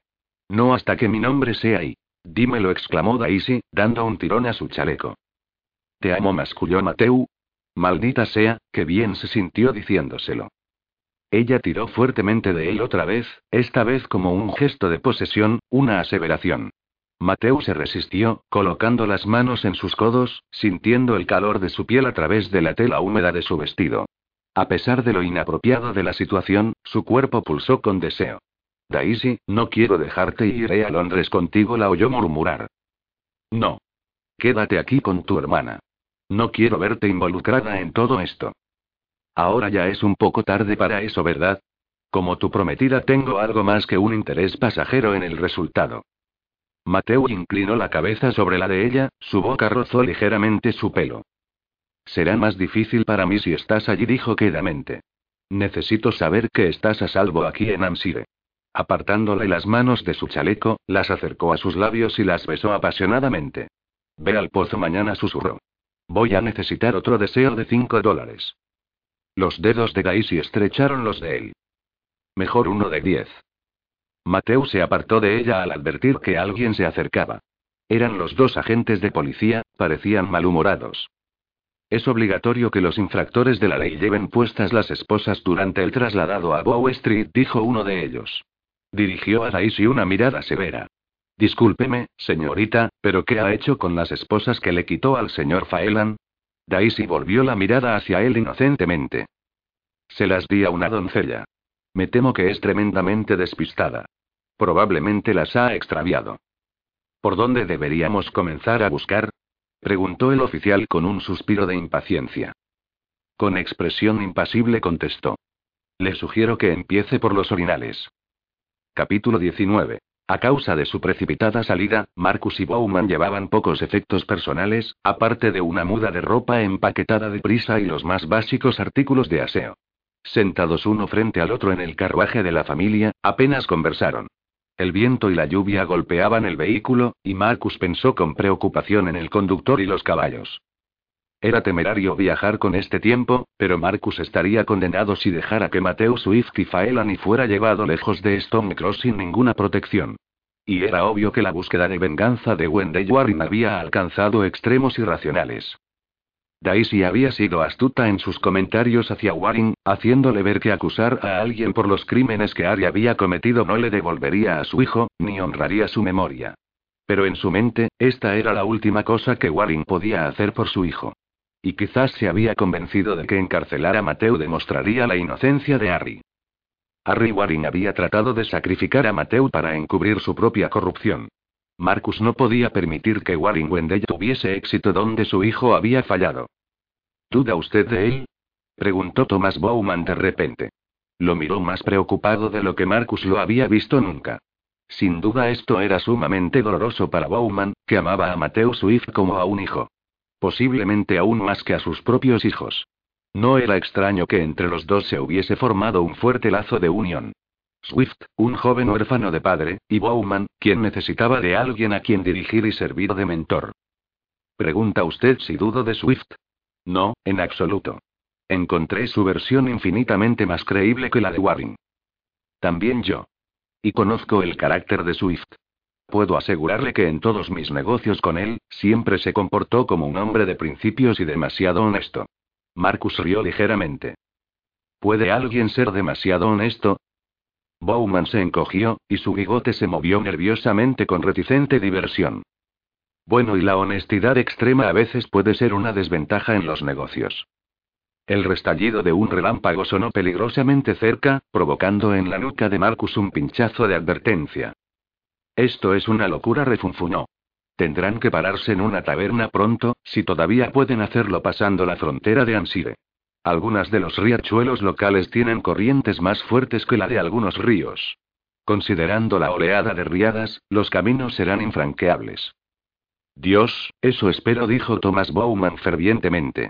Nada me complacería más que ver a Warren y a esos dos idiotas incompetentes siendo obligados a volver a Stone Cross Park con Swift. El carruaje aminoró la velocidad y se paró abruptamente, mientras la lluvia aporreaba como miles de puños contra el exterior lacado. ¿Qué sucede? Bowman levantó la cortina tratando de ver algo a través de la ventana, pero no podía ver nada excepto la oscuridad y la lluvia que caía a cántaros sobre el cristal. Maldición, dijo Marcus. Después de unos golpazos nerviosos, la puerta se abrió de un tirón mostrando la pálida cara del conductor. Con su sombrero de copa negro y la capa que se mezclaba con la penumbra, parecía una cabeza sin cuerpo. Milord Jadeo, ha ocurrido un accidente ahí delante y debéis venir a ver. Marcus saltó del carruaje, un golpe de fría lluvia lo golpeó con fuerza. Arrancó el farol del carruaje de su soporte y siguió al conductor hasta un riachuelo que cruzaba justo por delante. Cristo susurró Marcus. El carruaje que llevaba a Warren y a Mateo se había detenido sobre un sencillo puente de vigas de madera, uno de sus lados se había retorcido apartándose de la orilla y ahora estaba esquinado en diagonal al otro lado del río. La fuerza de la embravecida corriente había derrumbado parte del puente, dejando las ruedas traseras del carruaje medio sumergidas en el agua mientras los caballos luchaban en vano por salir. Balanceándose hacia adelante y hacia atrás en el agua como el juguete de un niño, el puente amenazó con separarse de la otra orilla. No había ningún modo de alcanzar el carruaje varado. El puente se había separado del lado más cercano a ellos, y sería un suicidio intentar cruzar la corriente. Dios mío, no oyó exclamar a Thomas Bowman con horror. Solo podían observar con impotencia cómo el conductor del carruaje de Warring luchaba por salvar a los caballos, desabrochando frenéticamente las correas de los ejes del carro. Al mismo tiempo, la puerta más alta del carruaje que continuaba hundiéndose fue abierta a empujones, y una figura comenzó a trepar lentamente con evidente dificultad. ¿Es Swift? demandó Bowman, acercándose a la orilla tanto como se atrevió. Swift. Pero su bramido fue tragado por el ruido de la tormenta, el rugido de la corriente y los fieros crujidos del puente que se desintegraba. Entonces todo pareció suceder simultáneamente. Los caballos saltaron del puente a la seguridad de la orilla. Sobre el puente, se movían una o dos figuras oscuras, y con una lentitud glacial, casi majestuosa, el pesado carruaje desaparecía en el agua. Se hundió por la mitad, conservando su endeble flotabilidad durante un breve momento y pero entonces las luces del carruaje se extinguieron y el vehículo flotó sin rumbo, de costado, a la deriva en la furiosa corriente que lo arrastró río abajo. Daisy había dormido solo de manera intermitente, incapaz de detener la carrera de sus pensamientos. Se había despertado repetidamente durante la noche, preguntándose qué le pasaría a Mateu, Temía por su bienestar. Solo el conocimiento de que Westcliff estaba con él, o al menos cerca, la mantuvo razonablemente tranquila. Seguía reviviendo los momentos en la sala cuando Mateo finalmente le había revelado los secretos de su pasado. Qué vulnerable y solo parecía. Qué carga había llevado todos estos años y cuánto coraje e imaginación había necesitado para reinventarse a sí mismo. Daisy sabía que no sería capaz de esperar en Ansire por mucho tiempo. Quería ver a Mateo desesperadamente, tranquilizarle, defenderlo contra el mundo si fuera necesario. Más temprano, esa tarde, Mercedes le había preguntado si las revelaciones sobre Mateo habían afectado su decisión de casarse con él. Sí había contestado Daisy. Estoy aún más decidida que antes. Lillian se había unido a la conversación, admitiendo que estaba mucho más predispuesta a aceptar a Mateo Swift después de lo que habían aprendido sobre él. Aunque había añadido, sería bastante agradable conocer cuál va a ser tu futuro apellido de casada. ¿Oh, qué es un apellido? Había citado Daisy, sacando una hoja de papel del escritorio y moviéndose nerviosamente con él. ¿Qué estás haciendo? Le había preguntado Lillian. No me digas que vas a escribir una carta ahora. No sé qué hacer, había admitido Daisy. Pienso que debería enviarles un mensaje a Annabelle y Abby. Ellas lo averiguarán bastante pronto por Westcliff, dijo Lillian. Y no estarán ni un poquito sorprendidas. ¿Por qué dices eso? Con tu afición por las historias con giros dramáticos y personajes con pasados misteriosos, era una conclusión obvia pensar que no tendrías un noviazgo tranquilo ni ordinario. Sea como sea, había contestado Daisy irónicamente, un noviazgo tranquilo y ordinario me parece muy atractivo en este momento. Después de un sueño agitado, Daisy se despertó por la mañana cuando alguien entró en su dormitorio. Al principio creyó que era la criada que venía a encender la chimenea, pero era demasiado temprano. El amanecer aún no había llegado, y la lluvia había ido amainando hasta una llovizna plomiza. Era su hermana. Buenos días, dijo Daisy con voz ronca, sentándose y desperezándose. ¿Por qué estás levantada tan temprano? ¿El bebé está irritable? No, está descansando. Su voz sonaba enronquecida. Llevando una pesada bata de terciopelo y su pelo en una trenza floja, se acercó a la cama con una taza de té caliente en la mano. Toma. Daisy frunció el ceño y obedeció, mirando cómo Lillian se obligaba a sentarse en el borde del colchón. Eso no era habitual. Algo había pasado. ¿Qué sucede? preguntó con un sentimiento de pavor que descendía lentamente por su columna. Lillian cabeceó hacia la taza de té. Eso puede esperar hasta que estés un poco más despierta. Era demasiado pronto para que hubiera llegado cualquier noticia desde Londres, reflexionó Daisy. Esto no podía tener algo que ver con Mateu. Tal vez su madre estaba enferma. Tal vez algo terrible había pasado en el pueblo. Después de tragar unos cuantos sorbos de té, Daisy se inclinó para poner la taza sobre la mesita de noche y le devolvió la atención a su hermana. Esto es todo lo despierta que voy a estar hoy, dijo ella. Dímelo ahora. Aclarando ásperamente su garganta, Lillian habló con una voz gruesa. Westcliff y padre han vuelto. ¿Qué? Aturdida, Daisy la miró fijamente. ¿Por qué no están en Londres con Mateu? Él tampoco está en Londres. ¿Entonces todos regresaron? Lillian forzó una pequeña sacudida con su cabeza. No. Lo siento. Me estoy explicando muy mal. Yo y te lo diré sin rodeos. Poco después de que Westcliff y padre dejaran Stone Cross, su carruaje tuvo que pararse debido a un accidente ocurrido delante, en el puente. ¿Conoces el viejo puente chirriante que hay que cruzar para llegar al camino principal? ¿El que atraviesa el pequeño riachuelo? Sí. Bueno, el riachuelo no es tan pequeño ahora. Gracias a la tormenta, es un gran río impetuoso. Al parecer la corriente fue debilitando el puente, y cuando el carruaje de señor Waring trató de cruzar se derrumbó. Daisy se quedó inmóvil, confundida. El puente se derrumbó. Ella se repetía las palabras, pero parecían tan imposibles de interpretar, como si pertenecieran a alguna antigua lengua ya olvidada.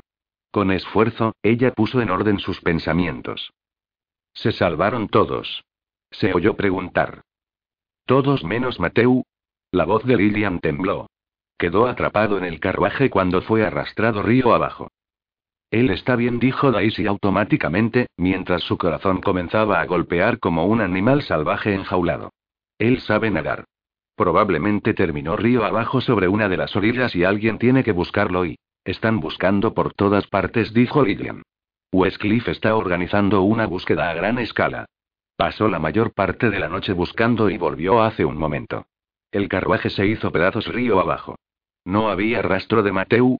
Pero Daisy, uno de los guardias, le confesó a Westcliff y se detuvo y sus ojos negros brillaron con furiosas lágrimas y reconoció y continuó con esfuerzo y que las manos de Mateu estaban atadas. Las piernas de Daisy se movieron bajo las sábanas, dobló sus rodillas, plegándose. Su cuerpo quería ocupar tan poco espacio físico como fuera posible, retrocediendo ante esta nueva revelación. Pero, ¿por qué? susurró. No había ninguna razón. La decidida mandíbula de Lillian tembló cuando trató de recuperar el control de sus emociones. Dados los antecedentes de Mateu, dijeron que había riesgo de fuga. Pero creo que Waring insistió en ello por rencor. Daisy se sintió mareada por el latido ensordecedor de su propio pulso. Estaba asustada, y al mismo tiempo una parte de ella se sentía extrañamente aislada. Brevemente evocó una imagen de Mateu, luchando en las aguas oscuras, sus manos atadas, golpeando y... No dijo, presionando sus palmas contra el violento latido de sus sienes. Se sintió como si miles de agujas pincharan su cráneo. No podía respirar bien. No tuvo ninguna posibilidad, ¿verdad? Lillian negó con la cabeza y apartó la mirada, mientras las lágrimas resbalaban por sus mejillas, cayendo sobre la colcha. Qué extraño, pensó Daisy, que ella no llorase también. Una calurosa presión crecía detrás de sus ojos, en lo más profundo de su cabeza, haciendo que le doliera el cráneo. Pero parecía que sus lágrimas esperaban algún pensamiento o palabra que provocase su liberación. Daisy continuó presionando sus palpitantes sienes, casi cegada por el dolor de cabeza cuando preguntó. ¿Estás llorando por Mateu? Sí, Lillian sacó un pañuelo de la manga de su bata y se sonó la nariz. Pero sobre todo por ti. Se inclinó sobre Daisy para estrecharla entre sus brazos, como si pudiera protegerla de todo daño. Te quiero, Daisy. Yo también jadeó Daisy con voz apagada, lastimada y con los ojos secos, luchando por respirar.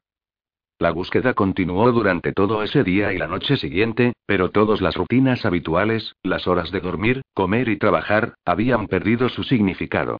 Solo un incidente logró traspasar el pesado entumecimiento que oprimía a Daisy implacablemente, y fue cuando Westcliff rechazó su ayuda en la búsqueda. No servirías de ayuda a nadie, le había dicho Westcliff, demasiado agotado y molesto para ejercer su tacto habitual. Es peligroso y difícil buscar ahí fuera con el agua tan alta. En el mejor de los casos, serías una distracción y, en el peor, podrías resultar herida. Daisy sabía que él tenía razón, pero eso no evitó que se sintiese profundamente indignada y furiosa. El sentimiento, alarmante por su intensidad, amenazó con desintegrar su control, así que, apresuradamente, volvió a encerrarse en sí misma. El cuerpo de Mateo podría no ser encontrado jamás. La fatalidad de tener que resignarse a ello era demasiado cruel e insoportable. De algún modo una desaparición era aún peor que la muerte, era como si él nunca hubiese existido realmente, no dejando nada sobre lo que llorar su pérdida. Daisy nunca antes había entendido por qué algunas personas tenían la necesidad de ver el cuerpo de un ser amado después de que hubiese muerto. Ahora sí lo entendía. Era el único modo de terminar con esa pesadilla viviente y quizás encontrar así la liberación en las lágrimas y el dolor. Sigo pensando que si él estuviese muerto yo lo sabría, le dijo a Lillian cuando se sentó en el suelo al lado de la chimenea de la sala. Un viejo chal la envolvía consolándola con su gastada suavidad. A pesar del calor del fuego, las capas de ropa y el tazón de té con brandy en sus manos, Daisy no conseguía entrar en calor. Debería sentirlo. Pero no puedo sentir nada, es como si hubiese sido congelada viva. Quiero esconderme en algún sitio. No quiero pasar por esto. No quiero ser fuerte. No tienes que serlo, dijo Lillian en voz baja. Sí, debo serlo. Pues la única otra opción es dejar que me rompa en un millón de pedazos. Yo te mantendré unida. Cada uno de los pedazos. Una débil sonrisa tocó los labios de Daisy mientras miraba fijamente la cara preocupada de su hermana. Lillian susurró. ¿Qué haría yo sin ti? Nunca tendrás que averiguarlo. Fue solo la insistencia de su madre y su hermana lo que indujo a Daisy a tomar unos pocos bocados de la cena. Bebió una copa entera de vino, esperando que la distrajera de las interminables vueltas que daba de su mente. Westcliff y padre deberían volver pronto, dijo Lillian con tensión. No han tenido ningún descanso y es probable que tampoco hayan comido. Vayamos al salón, sugirió Mercedes. Podemos distraernos con algún juego de cartas, o quizás podrías leer en voz alta uno de los libros favoritos de Daisy. Daisy le dirigió una mirada de disculpa. Lo siento, no puedo. Si no os importa, me gustaría estar sola arriba. Después de asearse y ponerse el camisón, Daisy echó un vistazo a la cama. Aunque estaba algo achispada y cansada, su mente rechazó la idea de dormir. La casa estaba tranquila cuando fue a la sala Marsden, sus pies desnudos rozaban las sombras que cruzaban el piso alfombrado como oscuras enredaleras. Una única lámpara enviaba un resplandor dorado a través de la sala, captando la luz en cristales biselados que colgaban de la pantalla y salpicaban dispersos puntitos blancos sobre las paredes empapeladas con flores. Un montón de libros y publicaciones habían sido dejados sobre el sofá. Revistas, novelas, y un delgado volumen de poesía humorística que ella le había leído a Mateo en voz alta, esperando ver las esquivas sonrisas en su rostro. ¿Cómo fue que todo cambió tan rápidamente? ¿Cómo podía la vida tomar tan arbitrariamente a alguien y ponerlo sobre un camino radicalmente diferente y no deseado? Daisy se sentó sobre la alfombra al lado del montón de libros y comenzó a revisarlos y a clasificarlos lentamente y unos para ser devueltos a la biblioteca, otros para llevárselos a los aldeanos el día de visita. Pero quizás no era prudente acometer esta tarea después de tanto vino. En vez de formar dos montones ordenados, los materiales de lectura terminaron desperdigados alrededor de ella, como tantos sueños abandonados. Cruzando las piernas, Daisy se apoyó contra el sofá y descansó su cabeza sobre el borde tapizado. Sus dedos tropearon con la cubierta de tela de uno de los libros. Le echó un vistazo entrecerrando los ojos. Un libro siempre era una puerta a otro mundo y uno mucho más interesante y fantástico que la realidad. Pero ella finalmente había descubierto que la vida podría ser aún más maravillosa que una fantasía. Y que el amor podía llenar de magia el mundo real. Mateo era todo lo que ella siempre había deseado. Y había tenido tan poco tiempo con él. El reloj de sobremesa racionaba su tic-tac con avara lentitud. Cuando Daisy se apoyó contra el sofá medio adormecida, oyó el crujido de la puerta. Su perezosa mirada siguió el sonido. Un hombre había entrado en la habitación. Él se paró justo en la entrada, contemplando la visión de ella sobre el suelo, con todos los libros esparcidos a su alrededor. De repente, Daisy levantó la mirada hacia su cara. Y se congeló de deseo, miedo y un terrible anhelo. Era Mateu, vestido con ropas toscas, desconocidas, su presencia vital parecía llenar la habitación. Temiendo que la visión desapareciera, Daisy se mantuvo mortalmente quieta. Los ojos le escocían por las lágrimas, pero los mantuvo abiertos, deseando fervientemente que él se quedara. Él se acercó a ella con mucho cuidado. Poniéndose en cuclillas, la contempló con preocupación y una inconmensurable ternura. Una de sus grandes manos se movió, apartando algunos libros hasta que el espacio entre sus cuerpos estuvo despejado. Soy yo, amor, dijo él suavemente. Todo está bien. Daisy logró susurrar a través de sus resecos labios. Si eres un fantasma y espero que me atormentes para siempre. Mateo se sentó en el suelo y alcanzó sus frías manos. ¿Un fantasma entraría por la puerta? preguntó él suavemente, atrayendo sus dedos hacia su cara rasguñada y maltratada. El tacto de su piel contra sus palmas liberó un baile de dolorosa conciencia en ella. Con alivio Daisy sintió por fin el deshielo del entumecimiento, sus emociones desatándose, e intentó taparse los ojos. Su pecho pareció quebrarse en sollozos incontrolados. Mateo tiró de su mano y la atrajo firmemente contra él, murmurando en voz baja. Daisy continuaba llorando y él la abrazó más fuerte, pareciendo entender que ella necesitaba la dura, casi dolorosa, presión de su cuerpo. Por favor, dime que eres real, Jadeo. Por favor, dime que no eres un sueño. Soy real, dijo Mateo con voz ronca. No llores con tanta fuerza, no hay vio, Daisy, amor. Y él agarró su cabeza entre sus manos y presionó palabras consoladoras contra sus labios mientras ella luchaba para acercarse aún más a él. Él la apoyó con cuidado sobre el suelo, usando el tranquilizador peso de su cuerpo para subyugarla. Sus manos entrelazadas con las de ella, sus dedos enredados. Jadeando, Daisy giró su cabeza para mirar fijamente su muñeca expuesta, donde la carne estaba hinchada y enrojecida. Tus manos estaban atadas, dijo con una voz ronca que no sonaba en absoluto como la suya. ¿Cómo te liberaste? Mateo inclinó la cabeza para besar la superficie surcada de lágrimas de su mejilla. El cortaplumas dijo él sucintamente. Los ojos de Daisy se ensancharon cuando siguió mirando fijamente su muñeca. Lograste sacar un cortaplumas de tu bolsillo y cortar las cuerdas mientras el carruaje se hundía en el río. Déjame decirte que fue mucho más fácil que luchar con un maldito ganso. A Daisy se le escapó una llorosa risita ahogada, que rápidamente se convirtió en otro entrecortado sollozo. Mateo atrapó el sonido con su boca, sus labios acariciando los de ella. Comencé a cortar las ataduras a la primera señal de problemas, continuó él. Y tuve unos minutos antes de que el carro se hundiera en el agua. ¿Por qué los demás no te ayudaron? preguntó Daisy enfadada, restregando la manga de su bata contra su cara húmeda. Estaban ocupados salvando sus propios pellejos. Aunque Mateo añadió con pesar, yo habría pensado que merecía un poco más de consideración que los caballos. Cuando el carruaje comenzó a moverse río abajo mis manos ya estaban libres.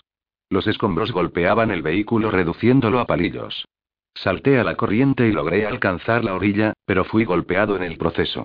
Me encontró un anciano que estaba fuera buscando su perro, y me llevó a su casa, donde él y su esposa cuidaron de mí. Perdí la conciencia y me desperté un día y medio más tarde. Para entonces, ellos ya se habían enterado de la búsqueda de Westcliff, y salieron para decirle dónde estaba. Pensé que te había sido, dijo Daisy con su voz rota. Pensé que nunca más volvería a verte. No, no, y Mateo alisó su pelo y besó sus mejillas, sus ojos, sus labios trémulos. Siempre volveré a ti. Soy muy formal, ¿recuerdas? Sí. Excepto por Daisy tuvo que tomar aliento pues sintió su boca bajando por su garganta y los 20 años de tu vida antes de que yo te conociese, yo diría que eres tan formal que eres casi pre y su lengua había bajado hasta el hueco ubicado en la base de su cuello y predecible. Probablemente tendrás alguna queja sobre ese pequeño asunto de mi falsa identidad y la condena por hurto mayor. Sus exploradores besos fueron ascendiendo hasta la delicada línea de su mandíbula, absorbiendo las vagabundas lágrimas. Oh, no, dijo Daisy sin aliento. Te perdoné incluso antes de saber lo que era. Mi dulce amor, susurró Mateu, olisqueando su cara, acariciándola con su boca y sus manos. Ella se aferró a él ciegamente, incapaz de estar lo suficientemente cerca. Él echó hacia atrás la cabeza y la miró fijamente de manera inquisitiva. Ahora que todo el asunto ha mostrado su cara amarga, voy a tener que limpiar mi nombre. ¿Me esperarás, Daisy? No. Todavía sorbiendo las lágrimas, ella se dedicó a desabrochar los botones de madera de sus ropas prestadas. ¿No?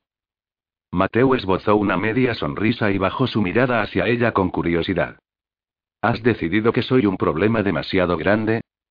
He decidido que la vida es demasiado corta y Daisy gruñó mientras tiraba de la vasta tela de su camisa y para desperdiciar un solo día de ella. Malditos botones. Las manos de Mateo cubrieron las suyas, deteniendo su febril tarea. No creo que a tu familia le entusiasme mucho la idea de dejar que te cases con un fugitivo de la justicia. Mi padre te lo perdonará todo. Además, no serás un fugitivo para siempre. Tu caso será revocado una vez conocidos los hechos. Daisy liberó sus manos y se agarró a él fuertemente. Llévame a Gretna Green, imploró. Esta noche. Así fue como se casó mi hermana. Y también Evie. Fugarse con un amante es prácticamente una tradición de las floreros. Llévame. SHHH y Mateo la estrechó entre sus brazos, acunándola contra su sólido torso. No quiero más fugas, susurró. Finalmente voy a afrontar mi pasado. Aunque sería mucho más fácil solucionar mis problemas si el bastardo de Harry Waring no hubiese muerto. Todavía hay gente que sabe lo que pasó realmente, dijo Daisy con ansia. Tus amigos. Y el criado que mencionaste. Y... Sí, lo sé. No hablemos de eso ahora. Dios sabe que tendremos tiempo de sobra en los próximos días. Quiero casarme contigo, insistió Daisy. Pero no más tarde. Ahora. Después de lo que he tenido que pasar y pensando que te había sido para siempre y nada más importa. Un pequeño hipo interrumpió su última palabra. Mateo alisó su pelo y emborronó un seco rastro de lágrimas con su pulgar. De acuerdo. De acuerdo. Hablaré con tu padre. No llores otra vez. Daisy, por favor. Pero ella no podía detener las dulces lágrimas de alivio que se escapaban de las comisuras de sus párpados. Un nuevo temblor la asaltó desde la médula de sus huesos. Cuanto más luchaba contra ello, peor se ponía. Amor, ¿qué pasa? Él pasó sus manos por sus temblorosos brazos. Tengo tanto miedo. Él hizo un sonido bajo, involuntario y la acunó fuertemente, sus labios se movían sobre sus mejillas con una apasionada presión. ¿Por qué, mi amor? Tengo miedo de que esto sea un sueño. Tengo miedo de despertarme y de otro hipo y estar sola otra vez y descubrir que tú nunca has estado aquí y... No, estoy aquí. No me marcharé. Él bajó por su garganta, abriendo su bata con lenta deliberación. Déjame hacerte sentir mejor, amor, déjame y sus manos eran tiernas sobre su cuerpo, calmantes y placenteras. Cuando su palma se deslizó sobre su piel, su roce envió dardos de calor a través de ella, y un gemido quebrado se escapó de sus labios. Oyendo el sonido, Mateo respiró forzadamente buscando autocontrol. No lo encontró. Solo halló necesidad. Perdido en el deseo de llenarla de placer, la desnudó allí mismo, sobre el suelo, mientras sus manos acariciaban su fresca piel hasta que la pálida superficie se tiñó de un intenso rubor. Temblando salvajemente, Daisy observó cómo la tenue luz brillaba sobre la oscura cabeza de él cuando se inclinó sobre su cuerpo, sembrando besos por lentos caminos y sobre sus piernas, su estómago desnudo, sus trémulos pechos. En todas partes donde él la besaba el frío que la sacudía quedaba disuelto por el calor. Ella suspiró y se relajó con el mitigante ritmo que marcaban sus manos y su boca. Cuando hurgó para abrir su camisa, él se movió para ayudarla. La vasta prenda fue arrojada lejos revelando su masculina piel satinada. De algún modo, tranquilizó a Daisy ver la sombra de los cardenales sobre su pecho, pues eran la prueba de que ella no podía estar soñando. Entonces presionó su boca abierta sobre una de las oscuras marcas, tocándolo con su lengua. Mateo la trajo con cuidado hacia él, mientras su mano recorría la curva de su cintura y de su cadera con una sensualidad que hizo que sus muslos se pusieran de piel de gallina. Daisy se retorció entre el placer y la incomodidad cuando la lana de la alfombra raspó su hipersensible piel, causando puntos de dolor en sus nalgas desnudas. Comprendiendo el problema, Mateo se rió quedamente y la subió encima de él, sobre su regazo. Transpirando y con la boca seca, Daisy presionó sus senos contra su pecho. No pares, susurró. Mateo ahuecó su mano en su hormigueante trasero. Te rasparás contra la alfombra del suelo. No me importa, solamente quiero y quiero y... esto. Él la colocó mejor en su regazo hasta dejarla sentada ahorcajada sobre él, con la tela de su pantalón tensa bajo sus muslos. Avergonzada y excitada, Daisy cerró los ojos cuando lo sintió acariciar los intrincados pliegues de su cuerpo, cubriendo suavemente de humedad y sensaciones su carne ardiente. Daisy sentía los brazos débiles cuando los deslizó alrededor de su cuello y envolvió los dedos de una mano alrededor de la muñeca de la otra. Sin el apoyo de su brazo en su espalda, ella no habría sido capaz de mantenerse derecha. Toda su conciencia estaba concentrada en el lugar donde él la tocaba, deslizando su nudillo alrededor de la diminuta cúspide sedosa y mojada y no pares se oyó susurrar de nuevo. Sus ojos se abrieron de golpe cuando Mateo movió lentamente dos dedos dentro de ella, y luego tres, mientras el deseo se retorcía en su interior como llamas alimentándose de ardiente miel. ¿Todavía tienes miedo de que esto sea un sueño? Susurró Mateo. Ella tragó convulsivamente y negó con la cabeza. Yo y yo nunca tuve sueños como este. Los ojos de Mateo se arrugaron con diversión, y retiró los dedos, dejándola temblorosa y vacía. Ella gimió y dejó caer la cabeza sobre su fuerte hombro, y él la abrazó firmemente contra su pecho desnudo. Daisy se aferró a él, su visión se nubló hasta que el cuarto fue un mosaico de luz amarilla y sombras negras. Sintió que él la levantaba, la giraba, con las rodillas presionando la alfombra cuando él la ayudó a arrodillarse delante del sofá. Su mejilla rozaba la suave tapicería, mientras sus labios se abrían para respirar forzadamente. Él la cubrió, con su cuerpo grande y sólido encajado detrás y alrededor de ella, y entonces él empujó dentro de su interior, y el acoplamiento entre ellos resultó apretado, resbaladizo y exquisito. Daisy se puso rígida por la sorpresa, pero las manos de él se apoyaron sobre sus caderas, acariciándola con seguridad, alentándola para que confiara en él. Ella permaneció inmóvil, cerró sus ojos mientras el placer aumentaba con cada lento empuje que él acometía. Una de las manos de Mateo se deslizó por su abdomen, y sus dedos encontraron la carnosa elevación de su sexo y la acariciaron hasta que ella alcanzó una brillante cumbre deslumbrante, sorprendida por estremecimientos de puro alivio. Mucho más tarde, Mateo la vistió con su camisón y la llevó por el oscuro vestíbulo hasta que entraron en su dormitorio. Cuando él la metió en la cama, Daisy le pidió entre susurros que se quedase. No, amor. Se inclinó sobre su cuerpo tendido boca abajo, en la oscuridad. Aunque me encantaría, no podemos ir tan lejos, más allá del decoro. No quiero dormir sin ti. Daisy miró fijamente su cara en las sombras justo sobre la de suya. Y no quiero despertar sin ti. Algún día. Se inclinó para depositar un firme beso en su boca. Algún día podré venir a ti en cualquier momento, de noche o de día, y te abrazaré tanto como quieras. Su voz se hizo más profunda con la emoción cuando añadió. Puedes contar con ello. Abajo, el agotado conde de Westcliff descansaba sobre un sofá, su cabeza apoyada en el regazo de su esposa. Después de dos días de búsqueda implacable y muy poco sueño, Marcus estaba cansado hasta los huesos. Sin embargo, estaba agradecido de que la tragedia hubiese sido evitada y que el prometido de Daisy hubiese vuelto sano y salvo. Marcus estaba un poco sorprendido por el modo excesivo que su esposa lo había mimado. En cuanto había llegado a la mansión, Lillian le había ofrecido emparedados y brandy caliente, había limpiado las manchas de suciedad de su cara con una toalla húmeda, había aplicado bálsamo sobre sus raspones y vendas a unos dedos cortados, e incluso le había quitado sus botas fangosas. Luces mucho peor que el señor Swift había replicado Lillian cuando él había protestado que estaba bien. Por lo que sé, él ha estado descansando en una cama en una casita de campo durante los dos últimos días, mientras que tú has cabalgado por los bosques entre el fango y la lluvia. Él no estuvo exactamente descansando, corrigió Marcus. Estaba herido. Eso no cambia el hecho que no has tenido ningún descanso y prácticamente nada para comer mientras lo buscabas. Marcus se había rendido a sus atenciones, disfrutando en secreto del modo en que ella se cernía sobre él. Cuando Lillian estuvo satisfecha y él fue alimentado y vendado correctamente, acunó su cabeza en su regazo.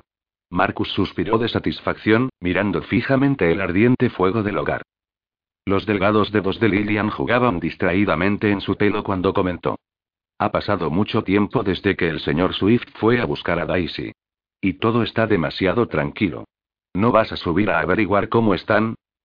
Ni por todo el cáñamo de la China, dijo Marcus, repitiendo una de las nuevas frases favoritas de Daisy. Dios sabe lo que podría interrumpir. Buen Dios. Lillian pareció horrorizada. ¿No piensas que ellos están y... No me sorprendería. Deliberadamente Marcus hizo una pausa antes de agregar. Recuerda cómo solíamos ser nosotros. Como pretendía, la observación desvió su atención al instante. Todavía somos así, protestó Lillian. No hemos hecho el amor desde antes de que naciera el bebé. Marcus se sentó, llenando su mirada con la imagen de su joven esposa de cabellos morenos a la luz del hogar. Ella era, y sería siempre, la mujer más tentadora que había conocido nunca. La pasión contenida hizo que su voz sonara áspera cuando preguntó, ¿Cuánto más debo esperar? Apoyando el codo sobre el respaldo del sofá, Lillian descansó su cabeza sobre la mano y sonrió disculpándose. El doctor dijo que al menos otra quincena. Lo siento. Y se rió cuando vio su expresión. Lo siento muchísimo. Vayamos arriba. Si no vamos a acostamos juntos, no veo para qué se quejó Marcus. Te ayudaré con tu baño. Incluso fregaré tu espalda. Él estaba suficientemente cautivado por la oferta para preguntar. ¿Solo mi espalda? Estoy abierta a la negociación, dijo Lillian provocativamente. Como siempre. Marcus la llevó hacia afuera, la apretó contra su pecho y suspiró. En este momento tomaré todo lo que pueda conseguir. Pobre hombre. Todavía sonriendo, Lillian giró su cara para besarlo. Solo recuerda que y por algunas cosas vale la pena esperar. Epílogo. Finalmente, Mateo y Daisy no pudieron casarse hasta finales de otoño. Amsire estaba vestido con el color de las hojas secas, la nueva temporada de caza había comenzado, los perros se sacaban cuatro mañanas a la semana, y ya se habían recogido las últimas cestas de fruta de los árboles. El heno había sido segado, las codornices habían dejado los campos y su canto fue sustituido por la alegre melodía de los tordos y de los verderones amarillos. Durante todo el verano y una buena parte del otoño, Daisy había tenido que soportar las continuas ausencias de Mateu, por sus frecuentes viajes a Londres para resolver sus asuntos legales. Con la ayuda de Lord Westcliff la petición de extradición del gobierno americano fue denegada, permitiendo a Mateu quedarse en Inglaterra. Después de procurarse un par de abogados hábiles e informarles de todos los detalles de su caso, Mateu los envió a Boston para apelar al Tribunal Supremo. Mientras esperaba noticias de ellos, viajó sin descanso, supervisando la construcción de la fábrica en Bristol, contratando empleados y estableciendo canales de distribución a lo largo de todo el país. A Daisy le pareció que Mateo no era el mismo desde que por fin se habían aclarado los secretos de su pasado y como si de alguna manera eso lo hiciera más libre, más carismático y más seguro de sí mismo. Siendo testigo de la energía ilimitada de Mateo y su creciente lista de logros, Simon Hund le informó de que en cuanto se cansara de trabajar para la compañía Bowman, tendría un puesto en el ferrocarril. Esto instigó a Thomas Bowman para proponerle a Mateo un porcentaje superior de los beneficios de la empresa de Javon. Seré millonario antes de cumplir los 30, le había comentado Mateo a Daisy. Si consigo permanecer fuera de cárcel, por supuesto. Sorprendió a Daisy que toda su familia, incluso su madre, se hubiese unido en defensa de Mateu. Si lo hacían en beneficio de Daisy o en el de su padre, era algo que ella no tenía muy claro. Thomas Bowman, quien siempre había sido tan intolerante con todo el mundo, había perdonado a Mateu por engañarle en el acto. De hecho, Bowman parecía apreciarle sinceramente, como si de verdad fuera hijo suyo. Estoy segura, le había comentado Lillian a Daisy, de que si Mateo hubiera cometido un asesinato a sangre fría, papá diría inmediatamente. Bueno, sin duda el muchacho tendría una poderosa razón. Como descubrió que mantenerse ocupada hacía que el tiempo pasase más deprisa, Daisy ocupó su tiempo en encontrar una casa apropiada en Bristol. Finalmente se decidió por una casa grande situada a la orilla del mar que había pertenecido al dueño de un astillero y su familia. Acompañada de su madre y su hermana, que adoraban ir de compras mucho más que ella, Daisy compró muebles confortables y tejidos hermosos para confeccionar cortinas. Y por supuesto, se aseguró de comprar estantes suficientes para todos sus libros. Mateo procuraba ver a Daisy cada vez que disponía de algunos días. Ya no había restricciones entre ellos, ni secretos o miedos. Tenían largas conversaciones mientras paseaban admirando el paisaje somnoliento del verano, encontrando un deleite interminable en su mutua compañía. Y en las noches en las que Mateo visitaba a Daisy en la oscuridad y hacía el amor con ella, él embargaba sus sentidos de un placer infinito y su corazón de alegría. He intentado mantenerme lejos de ti, le susurró una noche, abrazándola con ternura mientras la luz de la luna dibujaba sombras sobre las sábanas. ¿Por qué? Preguntó Daisy, echándose sobre él hasta que quedó tumbada sobre la superficie musculosa de su pecho. Él jugó con la oscura cascada que formaba su cabello. Porque no deberíamos volver a hacer esto hasta que estemos casados. Existe el riesgo de que... Daisy le silenció con su boca, sin detenerse hasta que su aliento se aceleró y su piel empezó a arder. Ella levantó la cabeza y le sonrió con los ojos brillantes. O todo o nada le dijo ella. Así es como te quiero. Finalmente llegaron noticias de los abogados de Mateu, un comité formado por tres jueces de Boston, examinó minuciosamente las actas del juicio, tras lo cual decidieron anular la sentencia, y cerrar el caso. También dictaminaron que el caso fuera archivado, frustrando por consiguiente cualquier esperanza que la familia Waring tuviera de apelar. Mateo había recibido las noticias con serenidad, aceptando las felicitaciones de todo el mundo y agradeciéndole a los Bowman y a los Westcliff todo su apoyo. En privado, junto a Daisy, la compostura de Mateo se quebró, se sentía inundado de un inmenso alivio. Ella compartió con él la inmensa alegría de ser libre, en un momento íntimo que atesorarían por siempre entre los dos. Y por fin llegó el día de su boda.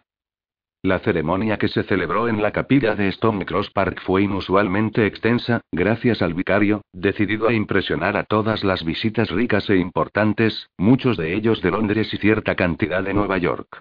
El servicio incluyó un sermón interminable, un número inaudito de himnos. Daisy esperó pacientemente ataviada con un vestido de raso color champaña, sus pies movían con incomodidad dentro de sus zapatos nuevos. Apenas podía ver a causa del velo de tul adornado con perlas elaborado en valencianes. La boda se había convertido en una prueba para su paciencia. Ella se esmeró por permanecer con una actitud solemne, pero al dirigir una mirada furtiva hacia Mateu, alto y hermoso vestido con una elegante levita negra y una corbata blanca almidonada y su corazón saltó de felicidad. Después de pronunciar los votos, a pesar de la severa advertencia de Mercedes de que el novio no debía besar a la novia, pues esa costumbre no era muy popular entre los miembros de la nobleza y Mateu atrajo a Daisy hacia él y la besó con ansia en los labios delante de todo el mundo. Se escucharon un par de suspiros y algunas risitas entre la multitud. Daisy levantó la mirada a los brillantes ojos de su marido. Es usted un descarado, señor Swift, susurró ella. Aún no has visto nada, contestó Mateo con un murmullo, mirándola con ternura. Reservo mi peor comportamiento para esta noche. Los invitados se dirigieron al interior de la casa. Después de saludar a miles de personas, y sonreír hasta que le dolieron las mejillas, Daisy dejó escapar un largo suspiro. Tras la ceremonia tuvo lugar un banquete de bodas que podría alimentar a media Inglaterra, después llegaron los brindis y las felicitaciones persistentes. Cuando todo lo que ella quería era estar a solas con su marido. Oh, no te quejes, escuchó que le decía Lillian divertida. Al menos una de nosotras tenía que tener una boda tradicional. Bien podías ser tú. Daisy se dio la vuelta y vio a Lillian, Annabelle y Evie, de pie tras ella.